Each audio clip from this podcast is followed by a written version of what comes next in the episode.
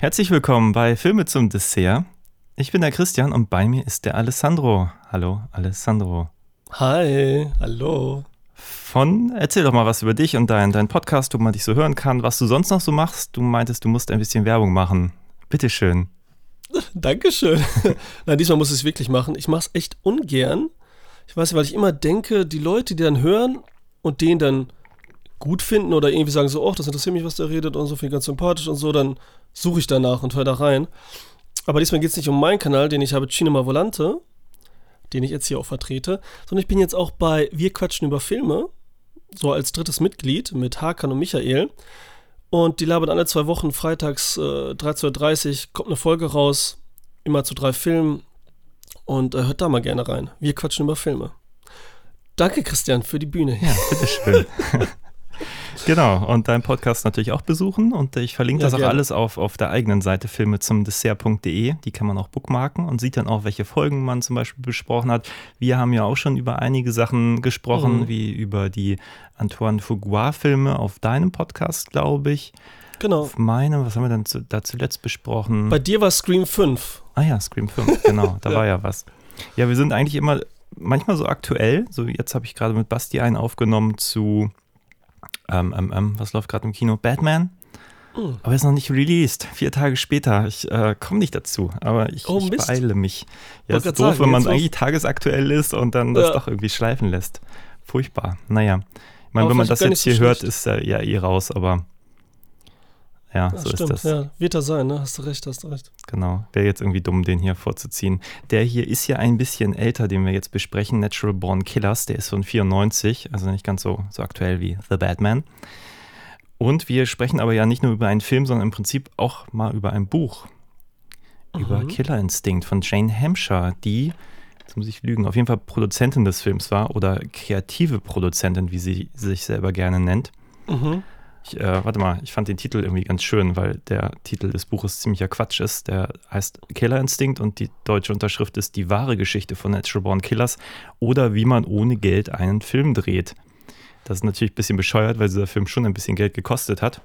Ja, da bin ich auch von ausgegangen. Ich dachte jetzt wirklich, die hätten da so Guerilla-mäßig Independent-Style gemacht oder so, was mich auch gewundert hätte wegen Oliver Stone, der ihn ja gedreht hat. Aber gut, das war. Genau. Ja. Ja, da können wir ja gleich ein bisschen genauer Ja. drüber reden. War ja so geplant, aber letztlich war es ja doch eine große Studioproduktion für Warner Mhm. Bros.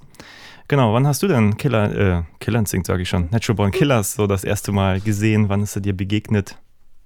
Ja, bei mir war es wirklich, äh, weil es einer meiner ersten DVDs war. Sprich, das muss so 2001, 2002 gewesen sein. Und da hatte ich die, ja, wie gesagt, einer meiner ersten DVDs und da habe ich gesagt, ziehe ich mir den mal rein.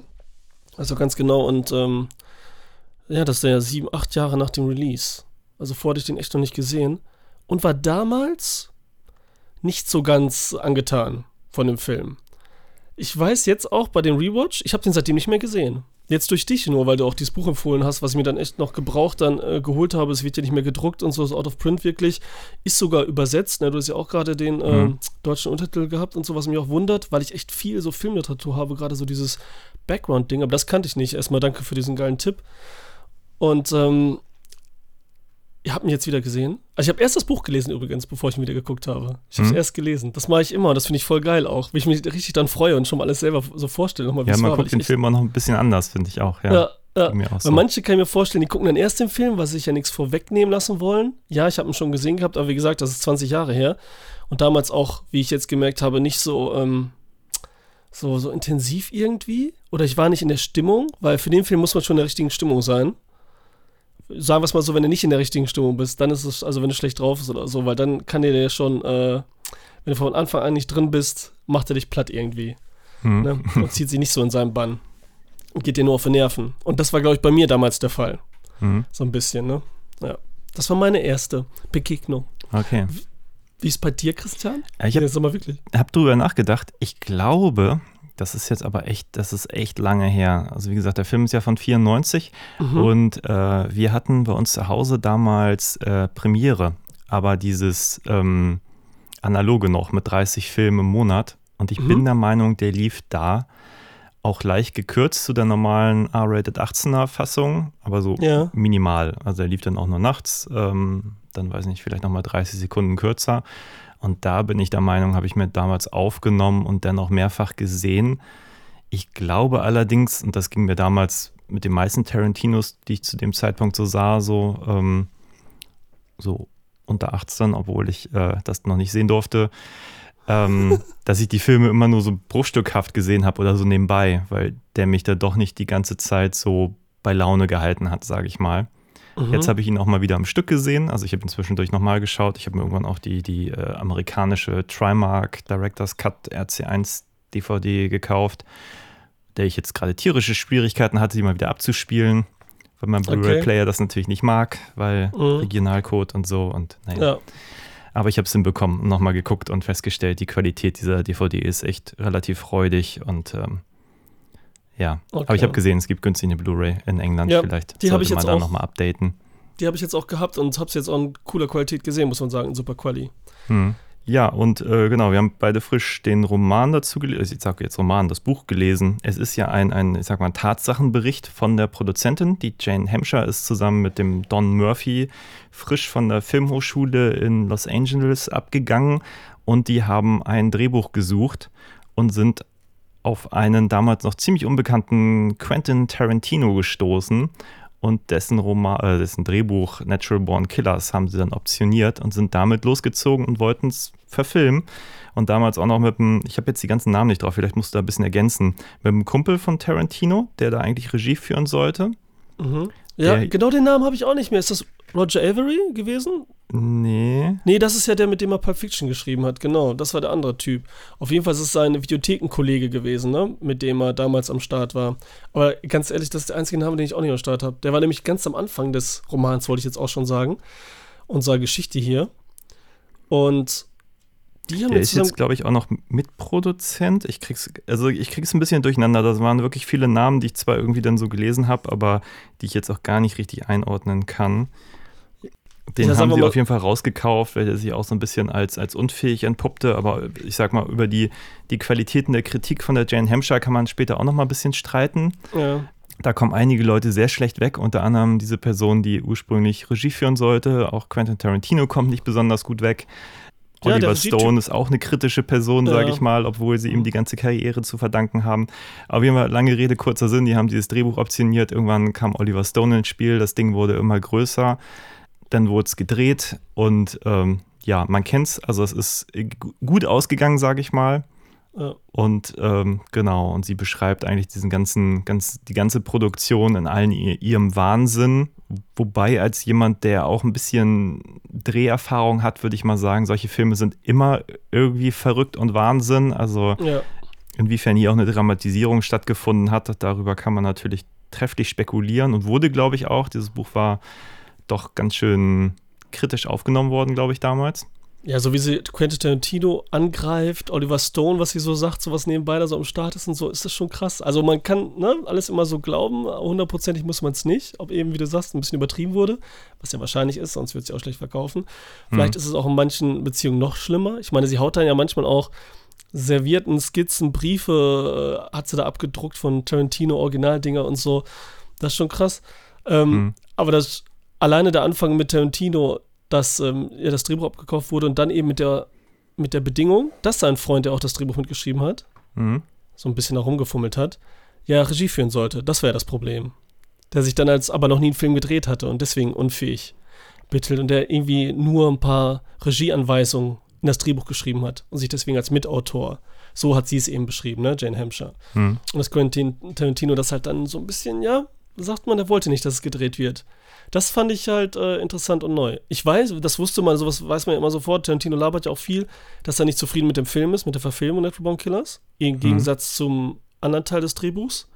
Hier von äh, Tony Scott. Jetzt fällt mir gerade der Name nicht ein von dem Film. True Romance. Ja, True Romance. äh, damit ist er ja zufrieden. Da habe ich auch mal einen Audiokommentar äh, komplett gehört von Tarantino zu dem Film währenddessen, ne? Mhm. Und der ist dann mit allem total äh, d'accord, sage ich mal. Okay. Und hier ist das genaue Gegenteil der Fall, ne? Und das war so eine kleine neue Einsicht durch das Mhm. Buch. Ich habe leider zu, also eigentlich gestern erst festgestellt, dass es auch das ursprüngliche Drehbuch von Tarantino äh, in Buchform gibt. Also auch Aha. relativ leicht zu kriegen. Also ich habe gesehen, Okay. die, die Hamburger Bücherhalle hat es auch zum Ausleihen.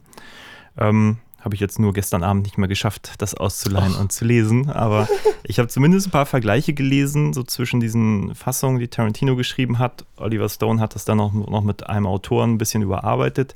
Viele Kritiken gehen eigentlich in die Richtung, dass der Film, wie er jetzt ist, eigentlich ausgefeilter ist. Also viele Szenen, die jetzt in diesem Film halt eigentlich als, äh, ja, mir persönlich auch gut gefallen haben, die fanden sich nie im Drehbuch wieder. Diese ganze Vorgeschichte von Mallory zum Beispiel nicht mit der Familie, die, diese ganze Drogenszene äh, mit den Schlangenbissen war alles nicht drin. Und das fand ich auch spannend. Genau. Äh, dass hier die Drogenszene, Mhm. dass Oliver Stone, da werde ich jetzt drauf achten, in jedem seiner Filme so eine indianische, also ich sage hier indianische, weil ich zitiere das jetzt so, ne? man darf Ja. das ja auch nicht mehr sagen, indianische Szene drin hat. In genau. der einen seiner Filme. Das ist crazy, oder? Habe ich nie drauf geachtet. Das will ich mal sehen. Gerade auch bei JFK oder so, was er vorher schon gedreht hat. Das ist echt, äh, das fand ich witzig. Und die andere Sache, ja, das war, ähm, warte, den habe ich mir aufgeschrieben und finden jetzt trotzdem nicht. Das war ja auch so ein Kumpel nur von der Hochschule, der noch nichts gemacht hatte, so richtig, Mhm. ne? Und gerade dabei war, dass er das Drehbuch da so ein paar Szenen geschrieben hat, ne? Das ist dann auch witzig. Und der hat eben diese Vorgeschichte gemacht und da sieht man ja auch sofort, dass das würde zu Tarantino nicht passen. Weil die es ja so als Charakterisierung genommen haben für unsere Figuren hier auch, für äh, Mickey und, äh, Mallory. Und ähm, Tarantino hat ja immer so oberflächliche Dinge. Der springt zwar auch in der Zeit rum, aber sowas wird er halt nie machen. So ein Arc, irgendwie so ein Story-Arc in eine Figur so richtig einbauen. Ja. Und dass da echt viel verändert worden sein soll. Und was dann noch übrig ist, das wäre jetzt interessant gewesen. Aber gut, Christian, wenn du so faul bist und dir nicht Mühe gibst, für den Podcast ein Drehbuch zu lesen, nochmal komplett, na gut. Ja, nee, ich hätte es gemacht. Hätte ich letzte Woche irgendwie gelesen, dass es das so leicht zu, äh, zu, zu kriegen gibt, dann, dann hätte ich mir das ausgeborgt. Naja, egal. Ja. Ja. Ist jetzt nicht passiert. Ähm, aber ich habe gelesen, dass das ursprüngliche Buch, also vielleicht fangen wir gleich mal mit einer Inhaltsangabe an. Ich erzähle das nur kurz zu Ende, weil sonst vergesse ich es. Stimmt, wir müssen Ähm, den Film ja auch mal ansprechen. Genau, nee, wir haben sowieso irgendwie echt viele Stars da drin. Also Woody Harrison spielt die Hauptrolle neben Juliette Lewis. Wir haben Robert Downey Jr. als, äh, wie heißt er noch, Wayne? Äh, Wayne Gale. Wayne Gale, genau, so als, als rasenden Reporter hat, der so auf Serienmorde spezialisiert ist. Wir haben äh, Tommy Lee Jones als, als wirklich schmierigen Gefängnis, äh, Fand ich super auch, ja. ja. wie nennt man das? Äh, Gefängnis. Wärter oder Direktor. so. Ne? Nee, äh, Direktor natürlich. Genau, wir haben. Tom Sizemore. Mhm. Ähm, haben wir noch mehr Stars? Eigentlich Ja, schon. wir ne? haben noch so ein paar, also Stars auf jeden Fall, die man kennt. Dann Rodney Dangerfield, genau. halt in einer wichtigen Rolle auch hier, ne, war selbstironisch. Und dann haben wir noch, ist gut. ja, als also super ja, widerlichen, übergriffigen Familienvater. ja, also äh, dadurch entsteht eine Ironie, sagen wir es mal so. Mhm. Ähm, dann finde ich noch so kleine Rollen, Ashley Judd, die halt nicht hier in dem Film vorkommt. Leider, Ja. die Szene wird ja rausgeschnitten, da kommen wir hinterher auch noch. Genau. Die Dennis da- Leary ja auch. Also der, genau, der, ja. Ja. Der ist raus und dann so Kleinigkeiten und so, ähm, die jetzt aber vielleicht nicht so witzig sind, wo ich dachte, ach so, ach cool, der hat da schon mitgemacht, wie ähm, Pruitt Taylor Wins. Der, Mhm. mit, der, der ist nämlich einer der Werte, der mit den Augen immer so wackeln kann. Ah ja. Der macht auch so oft diese Psycho, ähm, Psychospielte deswegen. Okay. Der war zum Beispiel, jetzt fällt mir der Film nicht ein, wo die, den habt ihr, glaube ich, auch besprochen, wo die an der Straße sind mit John Cusack und ähm, dieses Kammerspiel, dieser Noir-Film und dann herausgefunden werden, so, so ein Whodunit, wer ist der Mörder und einer nach dem anderen wird gekillt. Jetzt fällt mir der Name nicht ein. Ist auch egal. ja, also Komm, den haben wir gar nicht besprochen, aber ja. Ja, kann, kann Ich sein. weiß Und so. gar Ja, nicht, auf jeden welchen du Fall meinst. Sind so noch so ein paar kleine Nebenrollen dabei. Ja, aber Genau. ja, das sind ein paar, gerade Woody Harrison und so, fand ich dann interessant, wie sie drauf eingegangen sind. Aber wir machen erst mal die Inhaltsangabe. Komm, Genau. Nee, ich ich- wollte nämlich noch kurz zu Ende führen, weil der, äh, die, die, die Rolle des Wayne Gale war wohl im Drehbuch von Tarantino sehr viel größer, also die Robert Downey Jr. Mhm. Rolle. Und ähm, wird auch in dem Buch einmal beschrieben, dass der erste Schnitt, dass ähm, Oliver Stone da so ein bisschen Muffensausen bekommen hat und dann versucht hat, im Schnitt sich mehr an dem Drehbuch wieder zu orientieren für Tarantino und dessen Rolle sehr viel größer angelegt hat, um dann in dem, der finalen Fassung, wie wir sie kennen, die dann auch wieder zu reduzieren. So. Okay. Genau. Aber Inhalt, möchtest du dich versuchen, sag ich mal? Okay, ich versuch's. Ich meine, viel Inhalt ist er ja auch nicht wirklich. Nee, glaube ich, müssen auch nur grob. Ich meine, die meisten, die das hier hören, werden den Film auch mal gesehen haben, aber vielleicht ist es auch 20 Jahre her, deswegen ist eine kleine Auffrischung vielleicht auch angebracht. Ja, auf jeden Fall, damit man sich wieder einfühlt. Hier Mallory und äh, Mickey Hm, sind, ähm, was? Ja, Knox, genau. Beide auch Knox haben, haben geheiratet auch während des Films. Ja. Ähm, also während des So, Films. in der- geheiratet, in. Anführungszeichen. Ja, ja, ja, ist eine richtig geile Szene auch. Ähm, ja, die sind eigentlich so unterwegs und morden. So willkürlich. Wenn sie so ein bisschen sauer sind, einer die von der Seite doof anguckt, dann, dann machen sie die auf geilste Art und Weise, machen sie die fertig, bis zum Tod halt auch. Ne? Mhm. Und irgendwann werden sie erwischt, kommen in den Knast. In diesem Knast, äh, die ganze Zeit äh, werden wir hier, wie wir schon den eben erwähnten Robert Downey Jr., Wayne Gale, der diese äh, Reportagen macht zu Serienkiller und deswegen bei den beiden natürlich nah dran ist, ähm, folgen wir, wie er dann im, im Knast äh, unseren Woody Harrison ähm, interviewt. Und dann Mhm. kommt es zu einem, äh, jetzt spoiler ich, äh, soll ich spoilern? Das ist ja Spoiler eigentlich schon fast, aber ach, eigentlich ist es auch kein Spoiler, oder? Ja, wenn ich so ja. durcherzähle. Ähm, und da gibt es halt einen Aufstand. Und das hat Theater. Und dann sitzen alle im Knast fest und wollen natürlich raus. Mehr sage ich jetzt nicht dazu. Aber das ist so die Geschichte. Und wir sehen halt noch, wie die beiden sich kennengelernt haben. Das haben wir eben ja auch schon so ein bisschen angesagt. Das war es Mhm. eigentlich. Und alles wird halt, ähm, dazu kommen wir jetzt ja wahrscheinlich, auf äh, weirdo-artige Art und bunte und freilebige Art und Weise dargestellt, inszeniert. Genau, ich wollte auch fast sagen, äh, spannender als der Inhalt ist wahrscheinlich die Form. Mhm. Gut, schön gesagt, zusammengefasst, perfekt. Ah, wie heißt nochmal der Kameramann? Robert Richardson. Großer Mann, ja. Der Drei hatte wohl, wenn ich das richtig verstanden habe, hat er nicht so richtig Bock auf das Ding gehabt. Das war so Oliver Stones Stammkameramann und macht auch, glaube ich, später hat er auch bei Tarantino viel gedreht. Ja, witzigerweise, alle Tarantino-Filme. Ab Kill Bill hat er alle Tarantino-Filme gedreht und äh, vorher, wie du sagst, der Stammkameramann hat bei JFK den Oscar gekriegt äh, für besten Film und Martin Scorsese hat er viel, viele Filme gemacht. Hat er für Mhm. Hugo Cabret auch den Oscar gekriegt. Ja. Also der hat's drauf. Und sein letzter Film ist jetzt, habe ich gerade gesehen, äh, Venom. Let be uh, the Carnage auf einmal. Okay. Und sonst hat er nur so Kunstfilme in Anführungsstrichen gemacht, ne, so Autorenfilme. Und jetzt auf einmal sowas da. Ich weiß nicht, vielleicht hat er keinen Bock mehr gehabt. So. ja, naja, bringt ja viel Geld wahrscheinlich. Ja. Ja, auf jeden Fall ähm, hatte der wohl, soweit ich das in dem Buch irgendwie noch erinnere, nicht so viel Bock auf das Ding. Und, Stone hat ihn so ein bisschen geködert nach dem Motto, du kannst machen, was du möchtest. Und dann ist das passiert, was man in diesem Film halt sehen kann. Die haben halt mit, mit Video gedreht, mit Super 8, mit 35, äh, komplett alle Formate durcheinander und hatten da ganz offenbar auch ein bisschen Nahenfreiheit äh, in Schwarz-Weiß, in Farbe. Also völlig durchgedreht. Handkamera, die ganze Zeit mit der Hand einfach nur so durch, gerade so, ne, ganz spontan. Mit ja. Farbfiltern, also das volle Programm. Und ja, dabei ist Natural Born Killers herausgekommen. Er hat sich, äh, jetzt sind den Cutter nicht gemerkt, das war wohl eigentlich so ein, so ein Werbeschnittmensch. Genau, ja. Ja, weil sein Standard eben da hat er dann nicht seinen Standard-Cutter gehabt, weil der woanders zugange war. Genau. Oliver Stone. Und da hat er sich dann wohl halt. auch viel Werbung gemacht und hat sich dann da seinen Werbecutter geholt.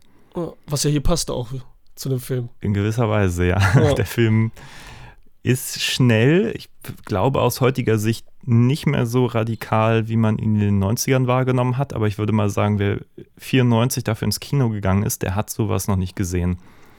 Das hat, ähm, also das war wirklich ein sehr langes Musikvideo, dieser Film.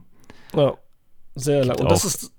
Also ich meine, das Schöne ist, dass wir jetzt dieses, dieses Buch gelesen haben und total viele kleine Anekdoten daraus haben, weil ich glaube, wenn ich mich recht erinnere, hatten die damals mit 30 Songs für diesen Film kalkuliert und nachher waren das, lass mich lügen, 120, die irgendwie in diesen Film reingedrückt wurden. Es waren auf jeden Fall, ja, so viel war, weiß ich nicht, es waren auf jeden Fall echt viele. Und das, als ich dann gelesen habe und mich dann darauf gefreut habe, dass das echt ein quasi, ja, das ist dann halt so ein Musikvideo eins nach dem anderen. Ne? Erstmal von Mhm. der Art, wie es inszeniert, ähm, inszeniert ist und abgefilmt und dann auch noch mit der Musik. Und das ist schon krass und teuer halt, ne? Also wird das teuerste an einem Film gewesen sein mit, ne? Da gibt es ja auch genug Ja. Probleme, da den Soundtrack immer zu kriegen. Das fand ich auch mal witzig. Ja, wir haben die, die Musik benutzt, auch so, auch, äh, auch hier ähm, während des Drehs einfach, ne? Hier mit Playback und so. Und äh, haben wir die Rechte überhaupt dafür? Nein, haben wir nicht und so, ne? Dass sich nicht gekümmert wurde, was da so los war, ne? Also ist schon witzig, Mhm. schon witzig. Ja, ja. Genau, wo fangen wir an, darüber zu reden? Also wir haben jetzt natürlich, ähm, können auch noch ein bisschen mehr über das Buch eingehen, weil jetzt, wo du zum Beispiel diese rechte Klärung erzählst, die Jane Hampshire beschreibt halt wirklich, wie gesagt, das Buch ist jetzt auch nicht gerade so schmal, es sind über 300 Seiten. Mhm. Und ähm, da gibt es zum Beispiel diesen Produktionsmenschen, der sich ganz offenbar dann auch nicht um Rechte vernünftig gekümmert hat und so. Also die teilt halt auch wirklich in alle Richtungen aus. Also dass das so ein kleines Skandalbuch ist, wundert mich nicht, weil Ja. da kriegt wirklich irgendwie jeder sein Fett weg und manchmal bin ich mir da nicht so sicher, ob sie sich da nicht selber ein bisschen ähm, wichtiger gibt, als äh, es angebracht wäre. Das wirkt immer so ein bisschen so, als wäre sie ziemlich unfehlbar und äh, ich bin mir da nicht so sicher. Bisschen Kevin Smith-like, ne? So wie er so schreibt in seinen Büchern und immer erzählt und so, ne? Alle anderen sind Genau. schuld und so, Sie ne? weiß immer alles, sieht den Schnitt, findet das alles furchtbar, versucht dann irgendwie drüber nachzudenken, wie bringe ich dann das Oliver Stone am schlausten bei, ohne dass der wieder auf 180 geht. Und immer so ein bisschen so als, als die Clevere, die im Hintergrund agiert und die Fäden zieht und nachher dann auch nicht in den Soundtrack-Credits genannt wird, obwohl sie angeblich fast alle Musik irgendwie vorgeschlagen hat und so. Das ist teilweise schon so ein bisschen hat halt so einen faden Beigeschmack, weil man das natürlich auch schlecht überprüfen kann und erstmal kriegt irgendwie jeder so sein Fett weg. So. Ja, ist ja auch krass, aber so dieses, wie sie dann halt über so einen Oliver Stone und mit diesem, wie versuche ich dem das, wie kann ich dem das beibringen und so auf eine andere Art und Weise, ne? Wie kriege ich Mhm. das so rüber, ohne dass er sich angegriffen fühlt oder Kritik erntet oder so. Das kann man sich auf jeden Fall so vorstellen. Das wird so überall sein. Das ist ja bei allen großen Menschen so. Und gerade so in Hollywood und Oliver Stone da mit JFK gerade und voll dabei und ist ja da echt eine Nummer gewesen. Ähm, und dann ne, vom Platoon und sowas äh, ganz zu schweigen. Dass der da so mit Samthandschuhen irgendwie und so ein bisschen hintenrum, ne, das kann man verstehen. Und das ist ja schon witzig. Das ist ja in Hollywood. Genau wie mit den ganzen Leuten, dass jeder da nicht ähm, so in seiner, seiner kleinen Blase lebt und nicht angegriffen werden will. Wie eine Musikrechte und jeder weiß es besser und will von anderen nichts sagen lassen und so und ist neidisch und so, äh, dass das da so gefährlich ist und äh, wie im, im Dschungel und so. Also, das hat sich schon gut beschrieben, die Stimmung, und das liest man ja auch in allen anderen Büchern oft, ne? Dass das meist so ist, ne? Das kann man gerade so 90er, das hat so richtiger 90er-Feeling, die Produktion. Ne, was da so rüberkommt und was da so los ist. Und äh, erzählt auch von viel Drogen mit äh, Oliver Stone und so. Das ist auch schon gut. Machen halt viel Party.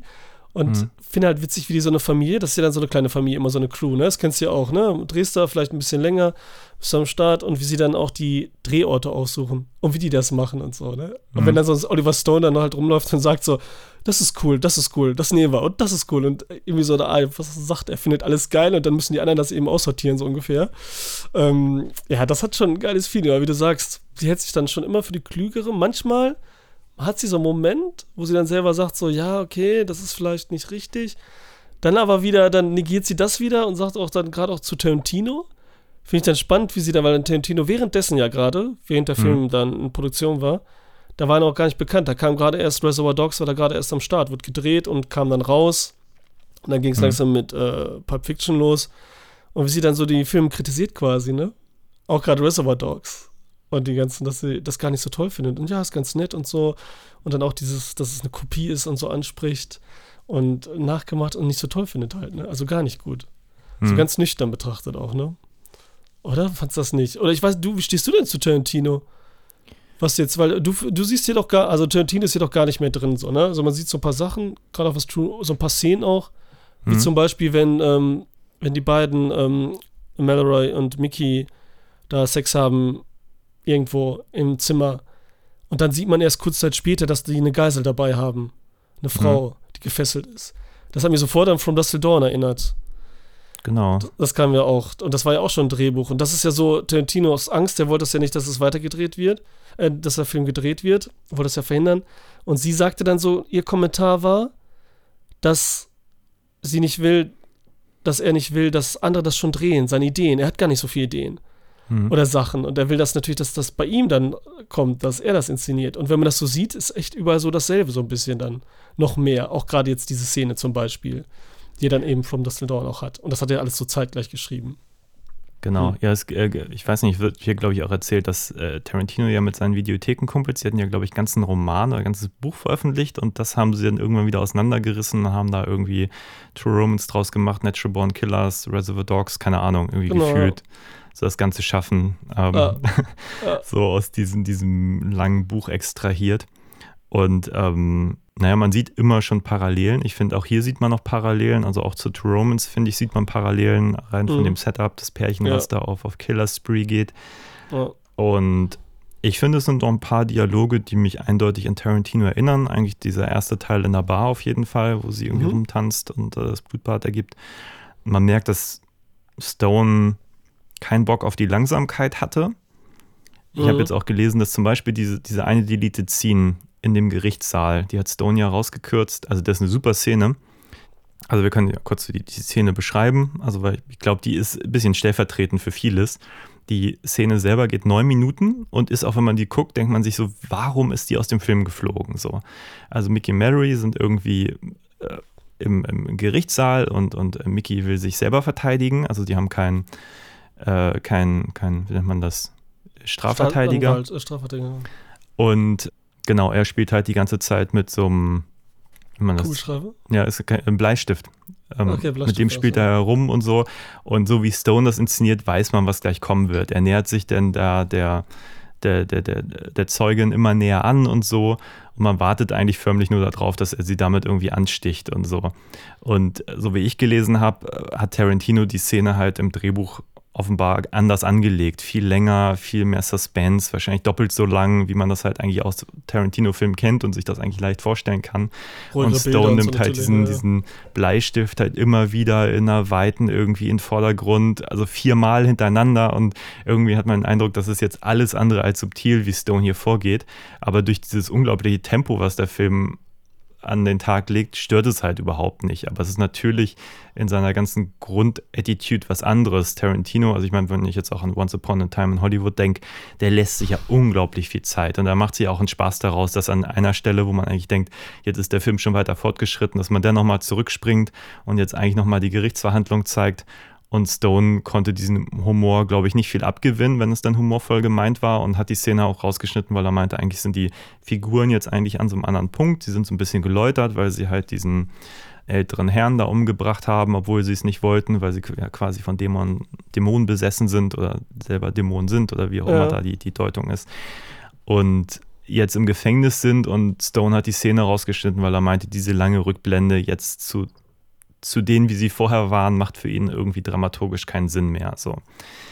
Was ich Ja, irgendwie genau. nachvollziehen kann, aber was, glaube ich, in einem Tarantino-Werk eine ganz andere Bedeutung gehabt hätte, weil Tarantino sich, glaube ich, einen Spaß daraus gemacht hätte, dass man jetzt eigentlich in der Entwicklung vorangeschritten ist, nur um dann wieder einen Rückschritt zu machen. Ich glaube, das ist so ein bisschen so auch das, diese Brechung mit, mit Konventionen, die für die Tarantino ja auch immer stand und steht, weil er einfach so viele Filme gesehen hat, dass er auf diese klassische Dramaturgie einfach keinen Bock mehr hat. So.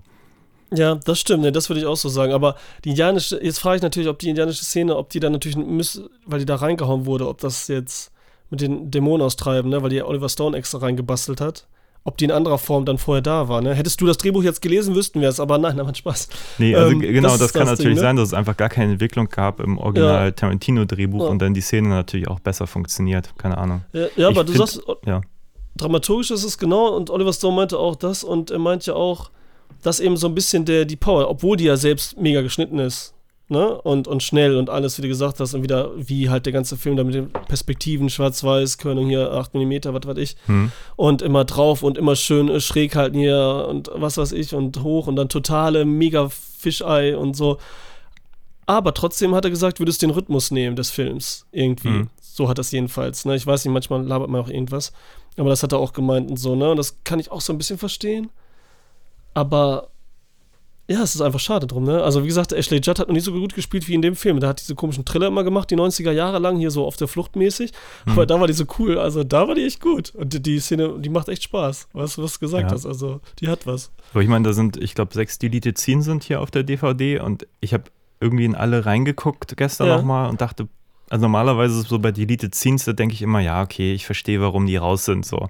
Und Ist hier denke ich ne? bei Ja. eigentlich allen, okay, die sind so geil, die hätten auch im Film sein können. Also so eigentlich ohne Ausnahme. Was hast du noch gesehen? Ich habe noch diese eine gesehen mit diesen Barbarians, mit diesen Bodybuildern, mit den zwei. Die war auch Genau, voll diesen, witzig. diesen Han-Brüdern. Ja, Ja. das ist super. Ähm, äh, das ist auch moralisch so komplett daneben, eigentlich so total verwerflich, weil Ja. du hast halt diese, ich weiß nicht, ob das Wrestler sind in den USA, die scheinen ja relativ bekannt zu sein dort. Ja, ich kenne die. Die haben Weil auch mal einen Film gedreht. Ich habe die auch schon mal irgendwo gesehen, in so einem so, einem- so, so, äh, Ja, so monumental B-Film, ne? So, ja. solchen Sachen, ja, genau. Ja, und die beiden sind da und, und schwärmen von Mickey und Mary und irgendwann erfährt man dann, die sitzen beide im Rollstuhl, weil Mickey und Mary denen die, die Beine abgesäbelt hat, also äh, haben. Und dann aber, während sie da mit den, den Segen zugang waren, äh, feststellen, ah, das sind die Han-Brüder und sie sind ja Fans von denen, haben sich dann bei denen entschuldigt und die sitzen jetzt beide im Rollstuhl und sagen aber irgendwie, die sind irgendwie cool und die haben uns leben lassen und, und äh, die haben sich sogar entschuldigt. Ja, also es ist halt total zynisch und, und Ja. weird und Wayne Gale, halt unser, unser Sensationsreporter gespielt von Robert Downey Jr., interviewt sie und äh, so für seine Sendung und das ist halt schon echt alles, ähm, wo wir auch dann bald, glaube ich, schon bei der Medienkritik sind, um die der Film sich ja auch Vielleicht irgendwie auch, massiv dreht. ja, alle schon total zynisch und absurd und, und böse und ja. Ja, aber das ist auch die Medienkritik, genau, die haben wir noch gar nicht so angesprochen, dass es hier darum geht, dass die Leute, also die Medien selbst, wie sie die inszenieren und was sie daraus machen und dass dann diese, diese Liebe wie auch Hass in beiden steht, ne? Für Menschen, die morden und so. Das ist, das ist schon krass und dass das cool inszeniert und dann gleichzeitig so inszeniert, eben wie Filme und Serien, wovon wir beplätschert werden. Ähm, da ist ja auch eine ganz besondere Szene dabei, also die ich auch mega finde, kommen wir auch nochmal gleich drauf. Mhm. Ähm, und das war bis dahin auch nie so intensiv. Ich meine, später kam so, ich war dann so ein bisschen erinnert auch so später an Paul Verhoevens Starship Troopers. So, oder der hat es ja auch schon Robocop gemacht, aber dann noch nicht so intensiv, dieses ironische, brutal gleichzeitig auch, um damit was zu zeigen und so Fingerzeig und dann auch immer mit der Werbung und den Nachrichten das übertrieben hat. Und da war ich auch jetzt bei Nettlebone Killers, der ja viel früher war, also was heißt viel früher, vier, fünf Jahre, war ich da so dran erinnert auch. Und vorher war das, glaube ich, nie so intensiv, oder? Mir fällt jetzt kein Film ein, der das so macht.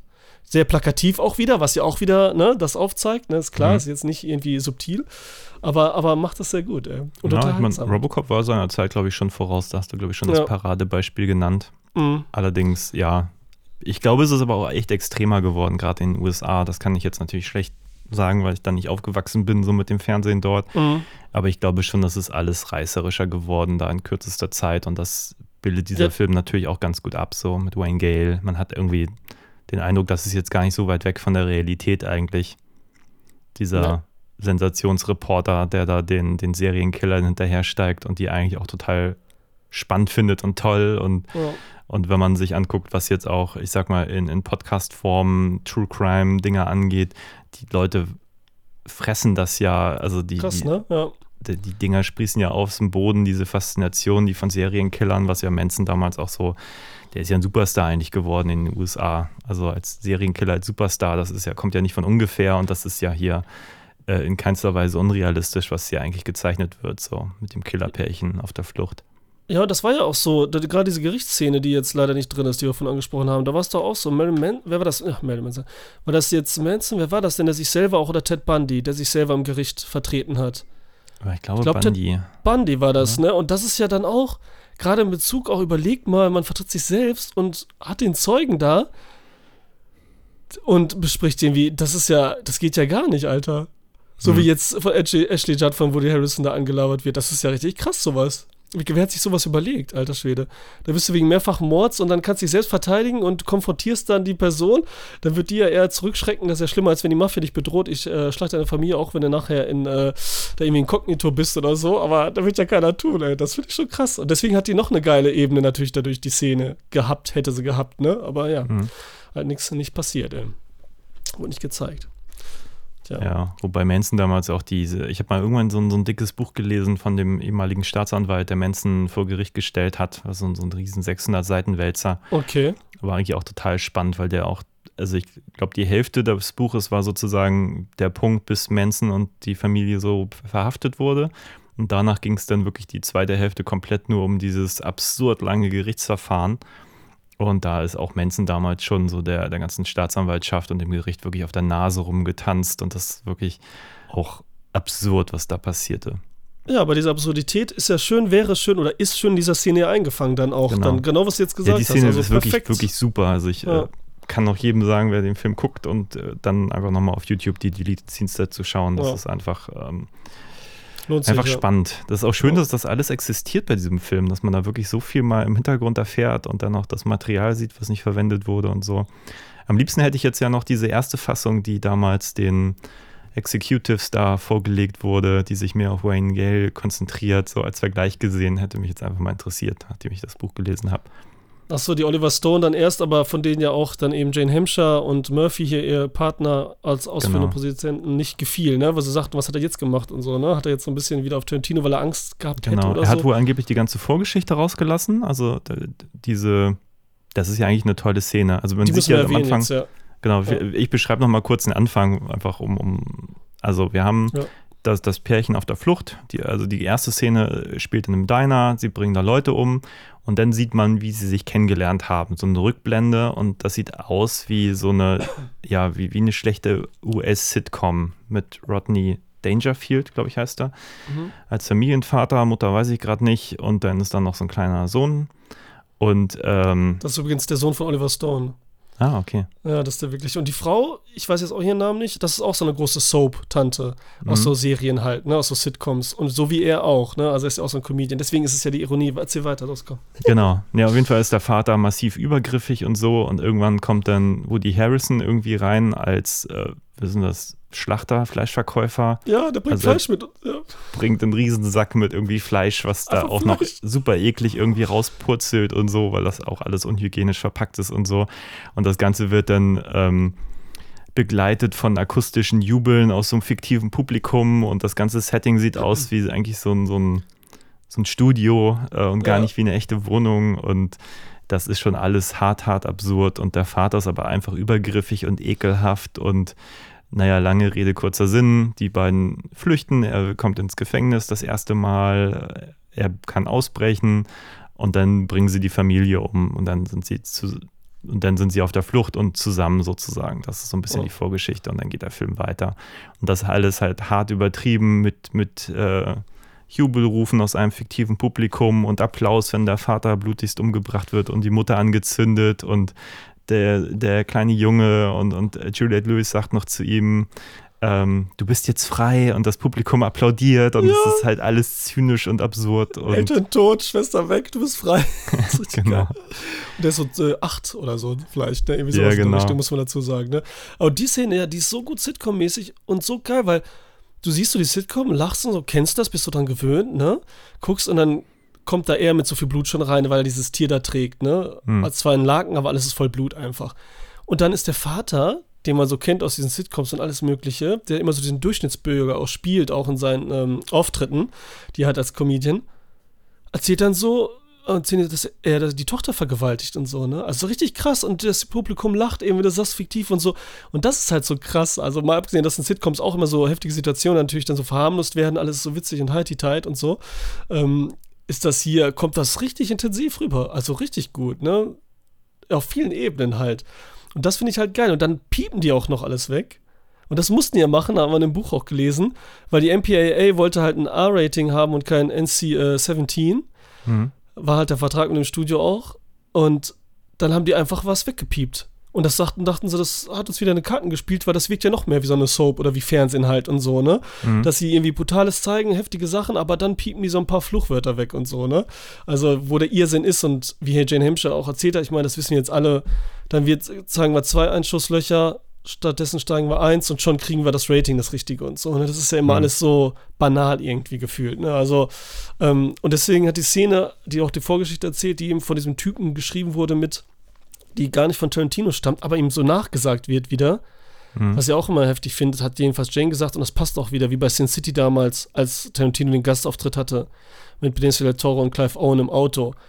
Das ist die beste Szene des ganzen Films, weil Tarantino die gemacht hat oder so, ne? Und das finde ich so, ich meine, du bist ja auch Filmemacher und so, man kann nicht immer eine Szene für sich stellen insgesamt und so, ne? Das äh, und dann einfach aus dem Film rausnehmen. Komplett und das dann sagen, wenn der, wenn der Film nicht da wäre. Das, das finde ich immer unfair und das ist auch unlogisch. Dann, das ist auch kacke, egal. Aber die ist halt wirklich von Oliver Stone, dem Produzenten und eben von dem Typen, der das geschrieben hat. Also diesen Mhm. Velos. Den er danach aber auch nichts mehr gemacht hat. Ich habe mal geguckt, so, der hat nichts wirklich. Das war's dann auch. Ist witzig, Ja, ne? Dass okay. sie so ein Teil sind von so einem Kultur-Kultfilm, Mhm. ne, von so einem großen Ding und so und dann aber sonst nichts. So wie Jane Hampshire auch dann hinterher und so. aber gut, die hat das Buch geschrieben, wahrscheinlich liegt es daran, was weiß ich, keine Ahnung. Einfach schwieriger Mensch, null Ahnung.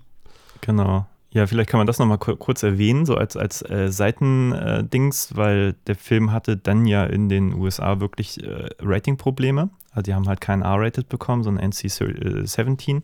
Mhm. Ähm, und das, ja, äh, vertraglich waren R-Rated abgemacht und die mussten nachher, ich glaube, fast fünf Minuten rausschneiden. Ja. Nicht explizite Gewaltszenen, sondern ich glaube grundsätzlich, der Film ist einfach, das habe ich auch gestern wieder gedacht, als ich ihn sah, unglaublich aggressiv. Und ich glaube, das ist fast problematischer für Zensoren als die eigentliche Gewaltdinger, weil die sind häufig, dann, dann fallen mal zwei, zwei Finger irgendwie ab und die sieht Mhm. man in Close-Ups. Ähm, aber vieles davon ist, wirkt halt viel härter, einfach weil das Ding so aggressiv ist. So. Ja. Und dann haben sie wirklich, ah, die R-Rated-Fassung ist einfach wirklich anders geschnitten. Man hat, wie gesagt, auch ein paar Zensurpieptöne. Man hat sehr viele Sachen anders gemacht und so. Und ähm, genau, irgendwann ist dieser Director's Cut rausgekommen, der dann aber nicht bei Warner rauskam, sondern bei Trimark. Und deswegen gibt es in Deutschland zum Beispiel eine gute Warner-DVD mit der R-Rated-Fassung oder Ja. Und eine häufig sehr schäbigen Director's Cut, auch noch in zig Schnittfassungen, weil der hier auch mit der deutschen FSK dann Probleme hatte. Äh, immer so von Billiglabeln, die dann auch noch eine Billig-Synchro gemacht haben Ja, das die eben nicht die Original-Kino-Synchro ist. Deswegen, ich weiß gar nicht, ob dann nochmal eine bessere kam. Also ich glaube, den, den Director's Cut sollte man auf jeden Fall im Original sich angucken und auf keinen Fall in der deutschen Synchro. Und wenn man die deutsche Fassung gucken möchte, dann muss man mit der R-Rated-Kinofassung vorlieb nehmen. Ich glaube, eine andere Option gibt es da eigentlich nicht. Ja, es gibt so, ich habe dann auch, da gab es wirklich, dass sie es so Mühe gegeben haben, die haben dann alle drei Synchro-Versionen, die es gibt, Hm. die deutsche Synchro-Version, haben die ganz viele Szenen genommen und die nebeneinander geballert auf YouTube. Dem, Das ist ja so witzig, YouTube, ne? Da gibt es ja manche Sachen, dass sie solche Mühe geben, man findet echt alles. Und dann, ähm, die eine war echt, boah, war die schlecht. Also das war echt gruselig schlecht. Hm. Dann gibt es halt die Original-Kino, wie du gesagt hast, von Warner. Die war natürlich mit den Top-Leuten. Und dann gibt es diese Laser Paradise-Version. Hm. Die ist halt, weil das dann die neuen Szenen dazu kamen, die ist halt ein bisschen gemischt. Stehst du, dann haben sie dann nochmal die Kinoversion genommen und dann nochmal nachsynchronisiert die paar Ah, Szenen, okay. aber da sind sie schon, hört sich ein bisschen anders an, weil älter und wie das immer ist, ne, das kriegen sie irgendwie Mhm. nicht gleich hin, was mich auch wundert, weil eigentlich könnten die alles, aber wahrscheinlich Geld wieder. Ähm, aber die englische, ich meine, da wird nicht viel geredet eigentlich. Also und nicht so wirklich tiefsinnig. Also da kann man alles verstehen, selbst wenn man des Englischen nur so halbmächtig ist oder so. Also selbst das dürfte kein Problem sein bei so einem Film. Und die Bilder sprechen für sich letztendlich. Hm. Ne? Weil, wie du sagst, also dialoglastig ist der Film nicht, trotz eines Tarantino-Werks jetzt hier. Also es gibt nie Genau, ist die ausschweifende Frage, ob das nicht auch eine Qualität ist, die dann, äh, ich sag mal, bei, dem, bei der Drehbuchüberarbeitung, dass man da sich ein bisschen reduziert hat. Also ich habe schon den Eindruck, Stone hat da auch auf ganz andere Dinge Wert gelegt.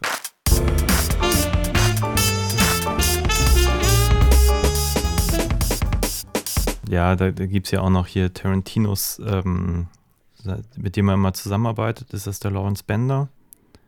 Ja, Der das ist der, der Produzent immer, der das sehr produziert. schlecht weg. Filme. Der arbeitet ja noch bis heute mit ihm. Der schien Ja. die beiden ja auch irgendwie ausboten zu wollen. Dabei haben die eine coole Karriere hingelegt. Der Don Murphy hat dann, glaube ich, so ziemlich. Der macht jetzt, glaube ich, diese ganzen Marvel-Dinger, oder?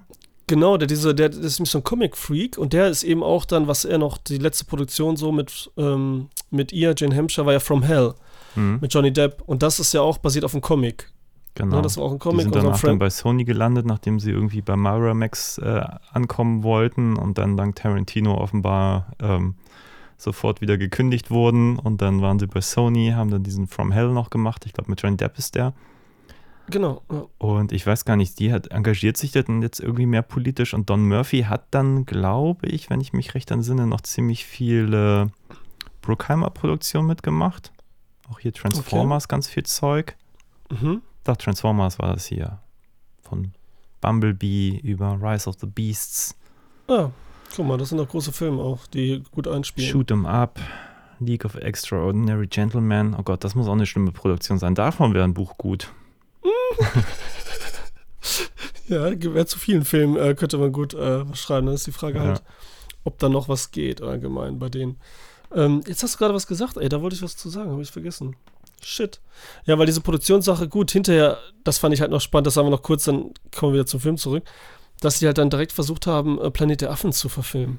Ach ja, genau. Der Typ. Auch eine schöne so eine Schnapsidee. Anekdote noch am Ende des Buches. Ja, so eine Schnapsidee war eigentlich von, von Don Murphy. sogar. Genau, und dann haben die sogar Oliver Stone, der so anscheinend immer so sagt, Jane Hampshire immer abwesend war und irgendwie dann so zu einem Ja und Amen sagt erstmal. Und da haben sie da als Produzent aber reingeholt, hat so eine geile Idee. Also die will ich auch verfilmt sehen, oder? Diese Idee mit dem Planet der Affen, dass sie irgendwo Affen, angefrorene Affenmenschen finden, die aber ähm, den Code der, der Bibel, den mathematischen Code zur Bibel haben und so weiter. Und die Mhm. aber schon tausend Jahre alt sind. Und dann werden die halt äh, sowas finden. Super Idee. Und dann hat anscheinend ähm, ich weiß nicht, wie der heißt, der Drehbuchautor eben von Todesstille und Mad Max 2 und 3, Mhm. hat dazu das Drehbuch geschrieben, was alle, alle geil fanden. Und da wollten die noch Philipp Neuss, der halt Todesstille und so gedreht hat und die mega Freunde sind, wollten die noch verfilmen, also ein mega Team mit Oliver Stone als Produzenten. Mhm. Und dann hat das nicht geklappt, weil Und so Schwarzenegger in der Hauptrolle. Also das wäre, genau. glaube ich, ein geiler Film geworden. Auf jeden und. Schwarzenegger in der Hauptrolle, Alter, so Ende 90er, das wäre doch richtig cool, ey, das wäre richtig cool. Und dann auf einmal existiert der Film nicht. Es gibt ja viele, die so tot sind und begraben sind, ne? Mhm. Projekte, aber das wäre auch echt witzig gewesen. Und dann haben wir Tim Burtons hier mit Mark Wahlberg gekriegt, ja. Egal. Oder was, aber das war, äh, ja, das hört man immer gerne, so diese kleinen Anekdoten, die so auserzählt werden und nicht irgendwie so als Einzeiler irgendwo im Trivia-Fact oder so stehen, ne? Das ist dann nochmal was anderes. Ähm, ja, egal, das dazu. Aber jetzt äh, zum Film natürlich wieder zurück. Natural Born Killers. Genau. Du magst den, hast du gesagt. Ja, ich mag den sehr gerne. Also ich habe den jetzt auch echt lang nicht mehr gesehen.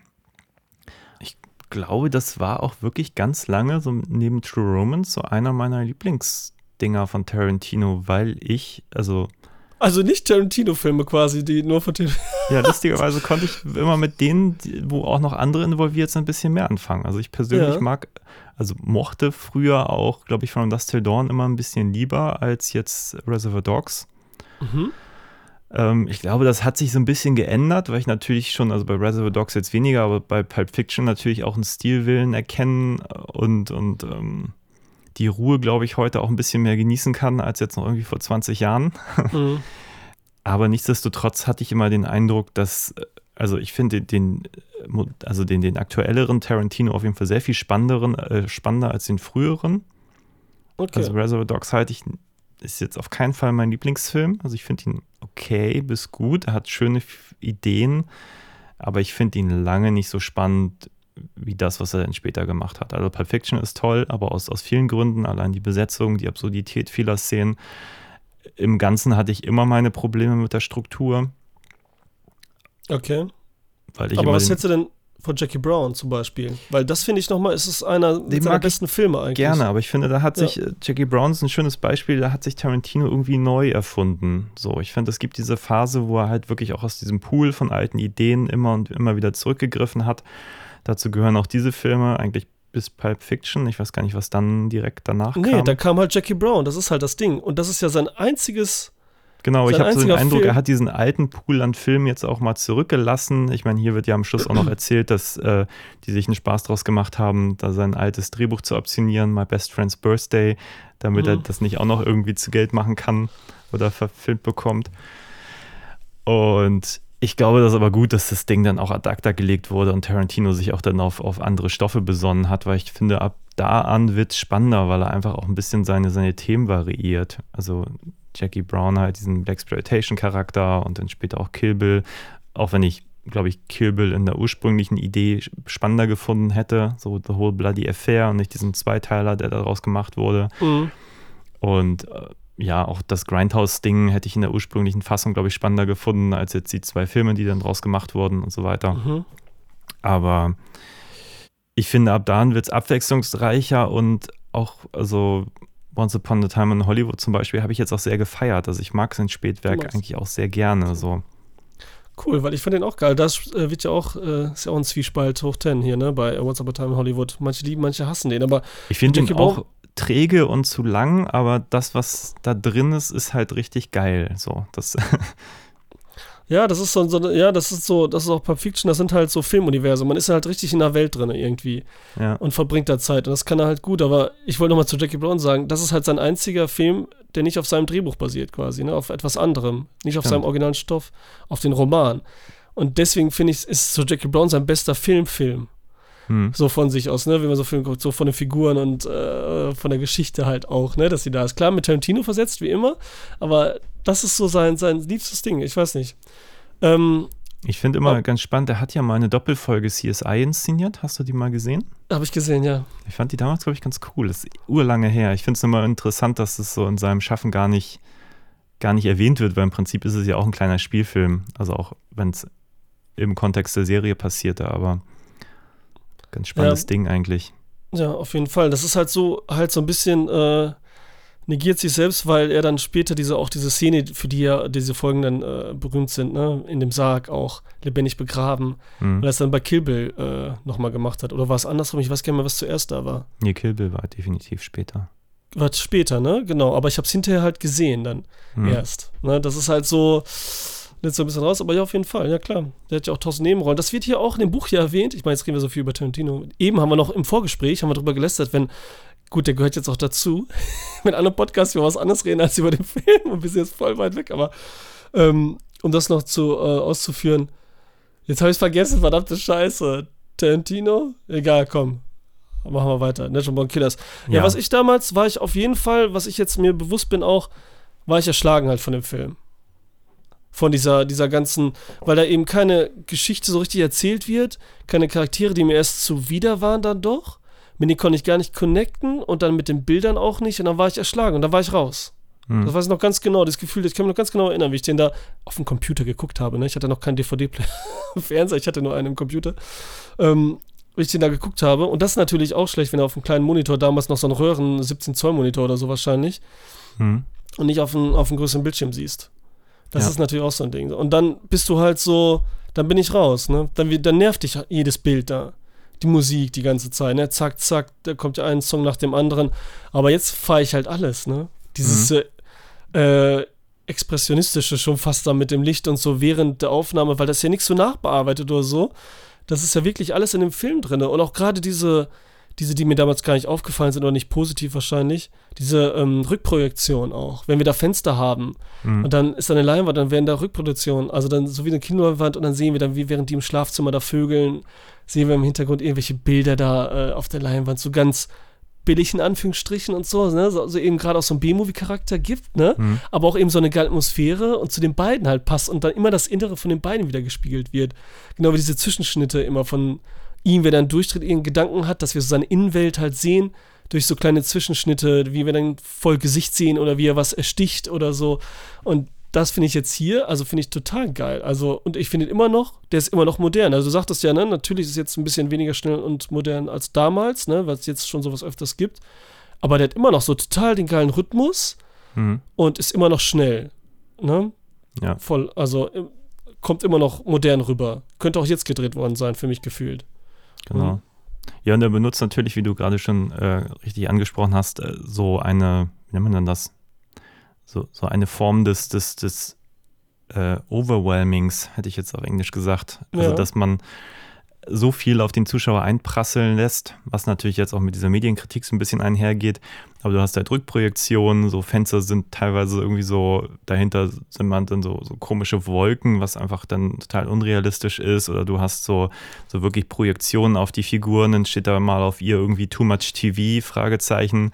Also Ja. auch so eine Psychologie der wirklich relativ einfachen Art, aber ähm, immer wieder Bilder, wie die beiden irgendwie als Dämon quasi mit Feuer im Hintergrund und, und dann irgendwie Zeichentricksachen, wo, wo Ja. Mickey dann auch noch quasi als so völlig übertriebener Superheld irgendwie inszeniert ist und, und, und alles irgendwie reingeschnitten und alles eine, eine extrem hohe Dynamik und ineinander und also hat auf jeden Fall einen Effekt.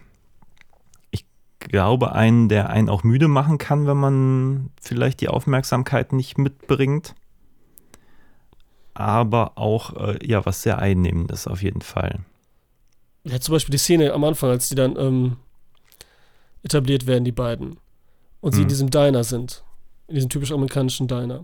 Ja. Und dann schießen sie ja um sich. Und dann schießt er eine, eine, eine Kugel ab. Patrone, Entschuldigung. Und wir sehen im Folgen mit der Kamera der Patrone und hören dabei dieses typische Warner Brothers Looney Tunes Sound-Ding mit diesen Bremsen. Din. Und dann rein, ne? Also dieses auch, dieses Comicartige.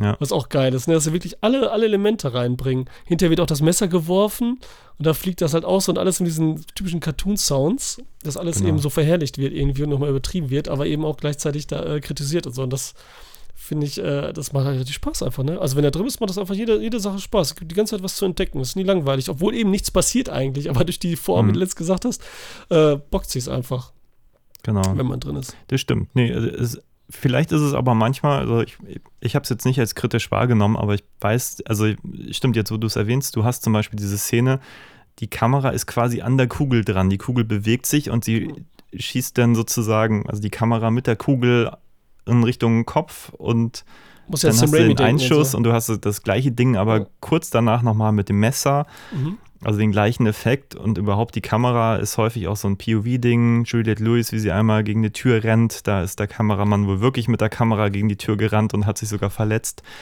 Du Scheiße. Und überhaupt haben sich viele Leute verletzt. Ich glaube, Juliette Lewis hat äh, hier, ich glaube, Tom Sizemore irgendwann die Nase gebrochen, wenn ich mich recht entsinne.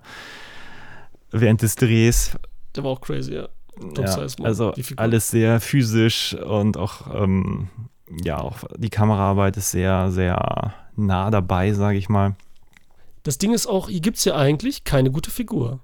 Ne? Keine einzig guten Menschen gibt es hier wirklich. Nee, das sind alles Arschlöcher. Alles keine- Arsch, also alle von den Also Polizisten. außer dem Indianer vielleicht, aber die sterben dann ja trotzdem. Ja, die stellen trotzdem, genau. Das ist auch so, das ist echt so, so Oliver Stones hier, von wegen hier, unsere Indianer sind alle gut und so Ureinwohner, ne, das sind die Guten Hm. und, äh, aber dann ballern wir sie trotzdem ab. Ähm, ja, es ist auf jeden Fall eine Nachricht von ihm, unserem Politiker, der hier das erste Mal da nicht so viel Politik reinbringt, was ja auch so das Besondere ist. Also so, natürlich mit der Mediensatire, ja, nennen wir es jetzt politisch, ich weiß nicht, auf jeden Fall ähm, habe ich noch geile Szenen, die ich richtig gut finde. Wir haben noch gar nicht das Gefängnis, das ist ja eigentlich die zweite Hälfte des Films komplett, hm, in dem Gefängnis. Und da, genau. Und auch die Anekdoten dazu sind natürlich auch gar Ja. nicht schlecht, muss man Boah, die sagen. Ah, die sind echt mega. Also, mir gefällt auf jeden Fall Tom Lee Jones als Mhm. Gefängnisdirektor, ne? Der gefällt mir da richtig gut. Aber richtig gut. Der macht richtig Spaß. Und die ist auch wieder so, zum Beispiel die beiden da, ähm, Tom Sizemore, unser äh, Polizist und äh, unser Gefängnisdirektor Tom Lee Jones. Und mit Kamera sind wir vor denen und gehen halt die Gänge da durchs Gefängnis lang. Und die beiden labern so geil. Das hat auch eine Dynamik. Da wird ein bisschen weniger geschnitten, aber auch während Tom Sizemore so eine Geschichte erzählt und wir zwischendurch die Schnitte sehen von der Geschichte, so ganz kurz eingeworfen, dass wir uns besser vorstellen können, ähm, hat einen geilen Rhythmus auch, die Latschen. Und so, der macht, ich weiß nicht, ob mir schon fast am besten gefällt irgendwie. Ich weiß nicht wieso, so touched. Obwohl es am wenigsten hat eigentlich. Liegt vielleicht auch an Tom Lee Jones, der richtig Bock hat. Und da ja, wie gesagt, also die haben im richtigen Gefängnis gedreht. Sagen wir so Hochsicherheitsgefängnis Hm. was sie da ausgerüstet haben. Und das ist schon krass, weil die da wirklich einen Aufstand filmen. Und es war ja, doch auch so mit krass. den richtigen Insassen, die da mitspielen. Genau, ja. ja. Ja. was da, was war da nochmal? Ich- Das war so viel, was die da erzählt haben, weil die da wirklich ja durchgedreht sind. Genau, die haben halt die, ähm, also die Wärter waren quasi Teil der Szenerie und die Gefangenen und dadurch ist da wirklich so eine, so eine Revolte quasi ausgebrochen während des Drehs, weil die die Chance genutzt haben, da wohl ein bisschen mehr zuzuschlagen, als sie es sonst getan hätten für die Kamera. Ja.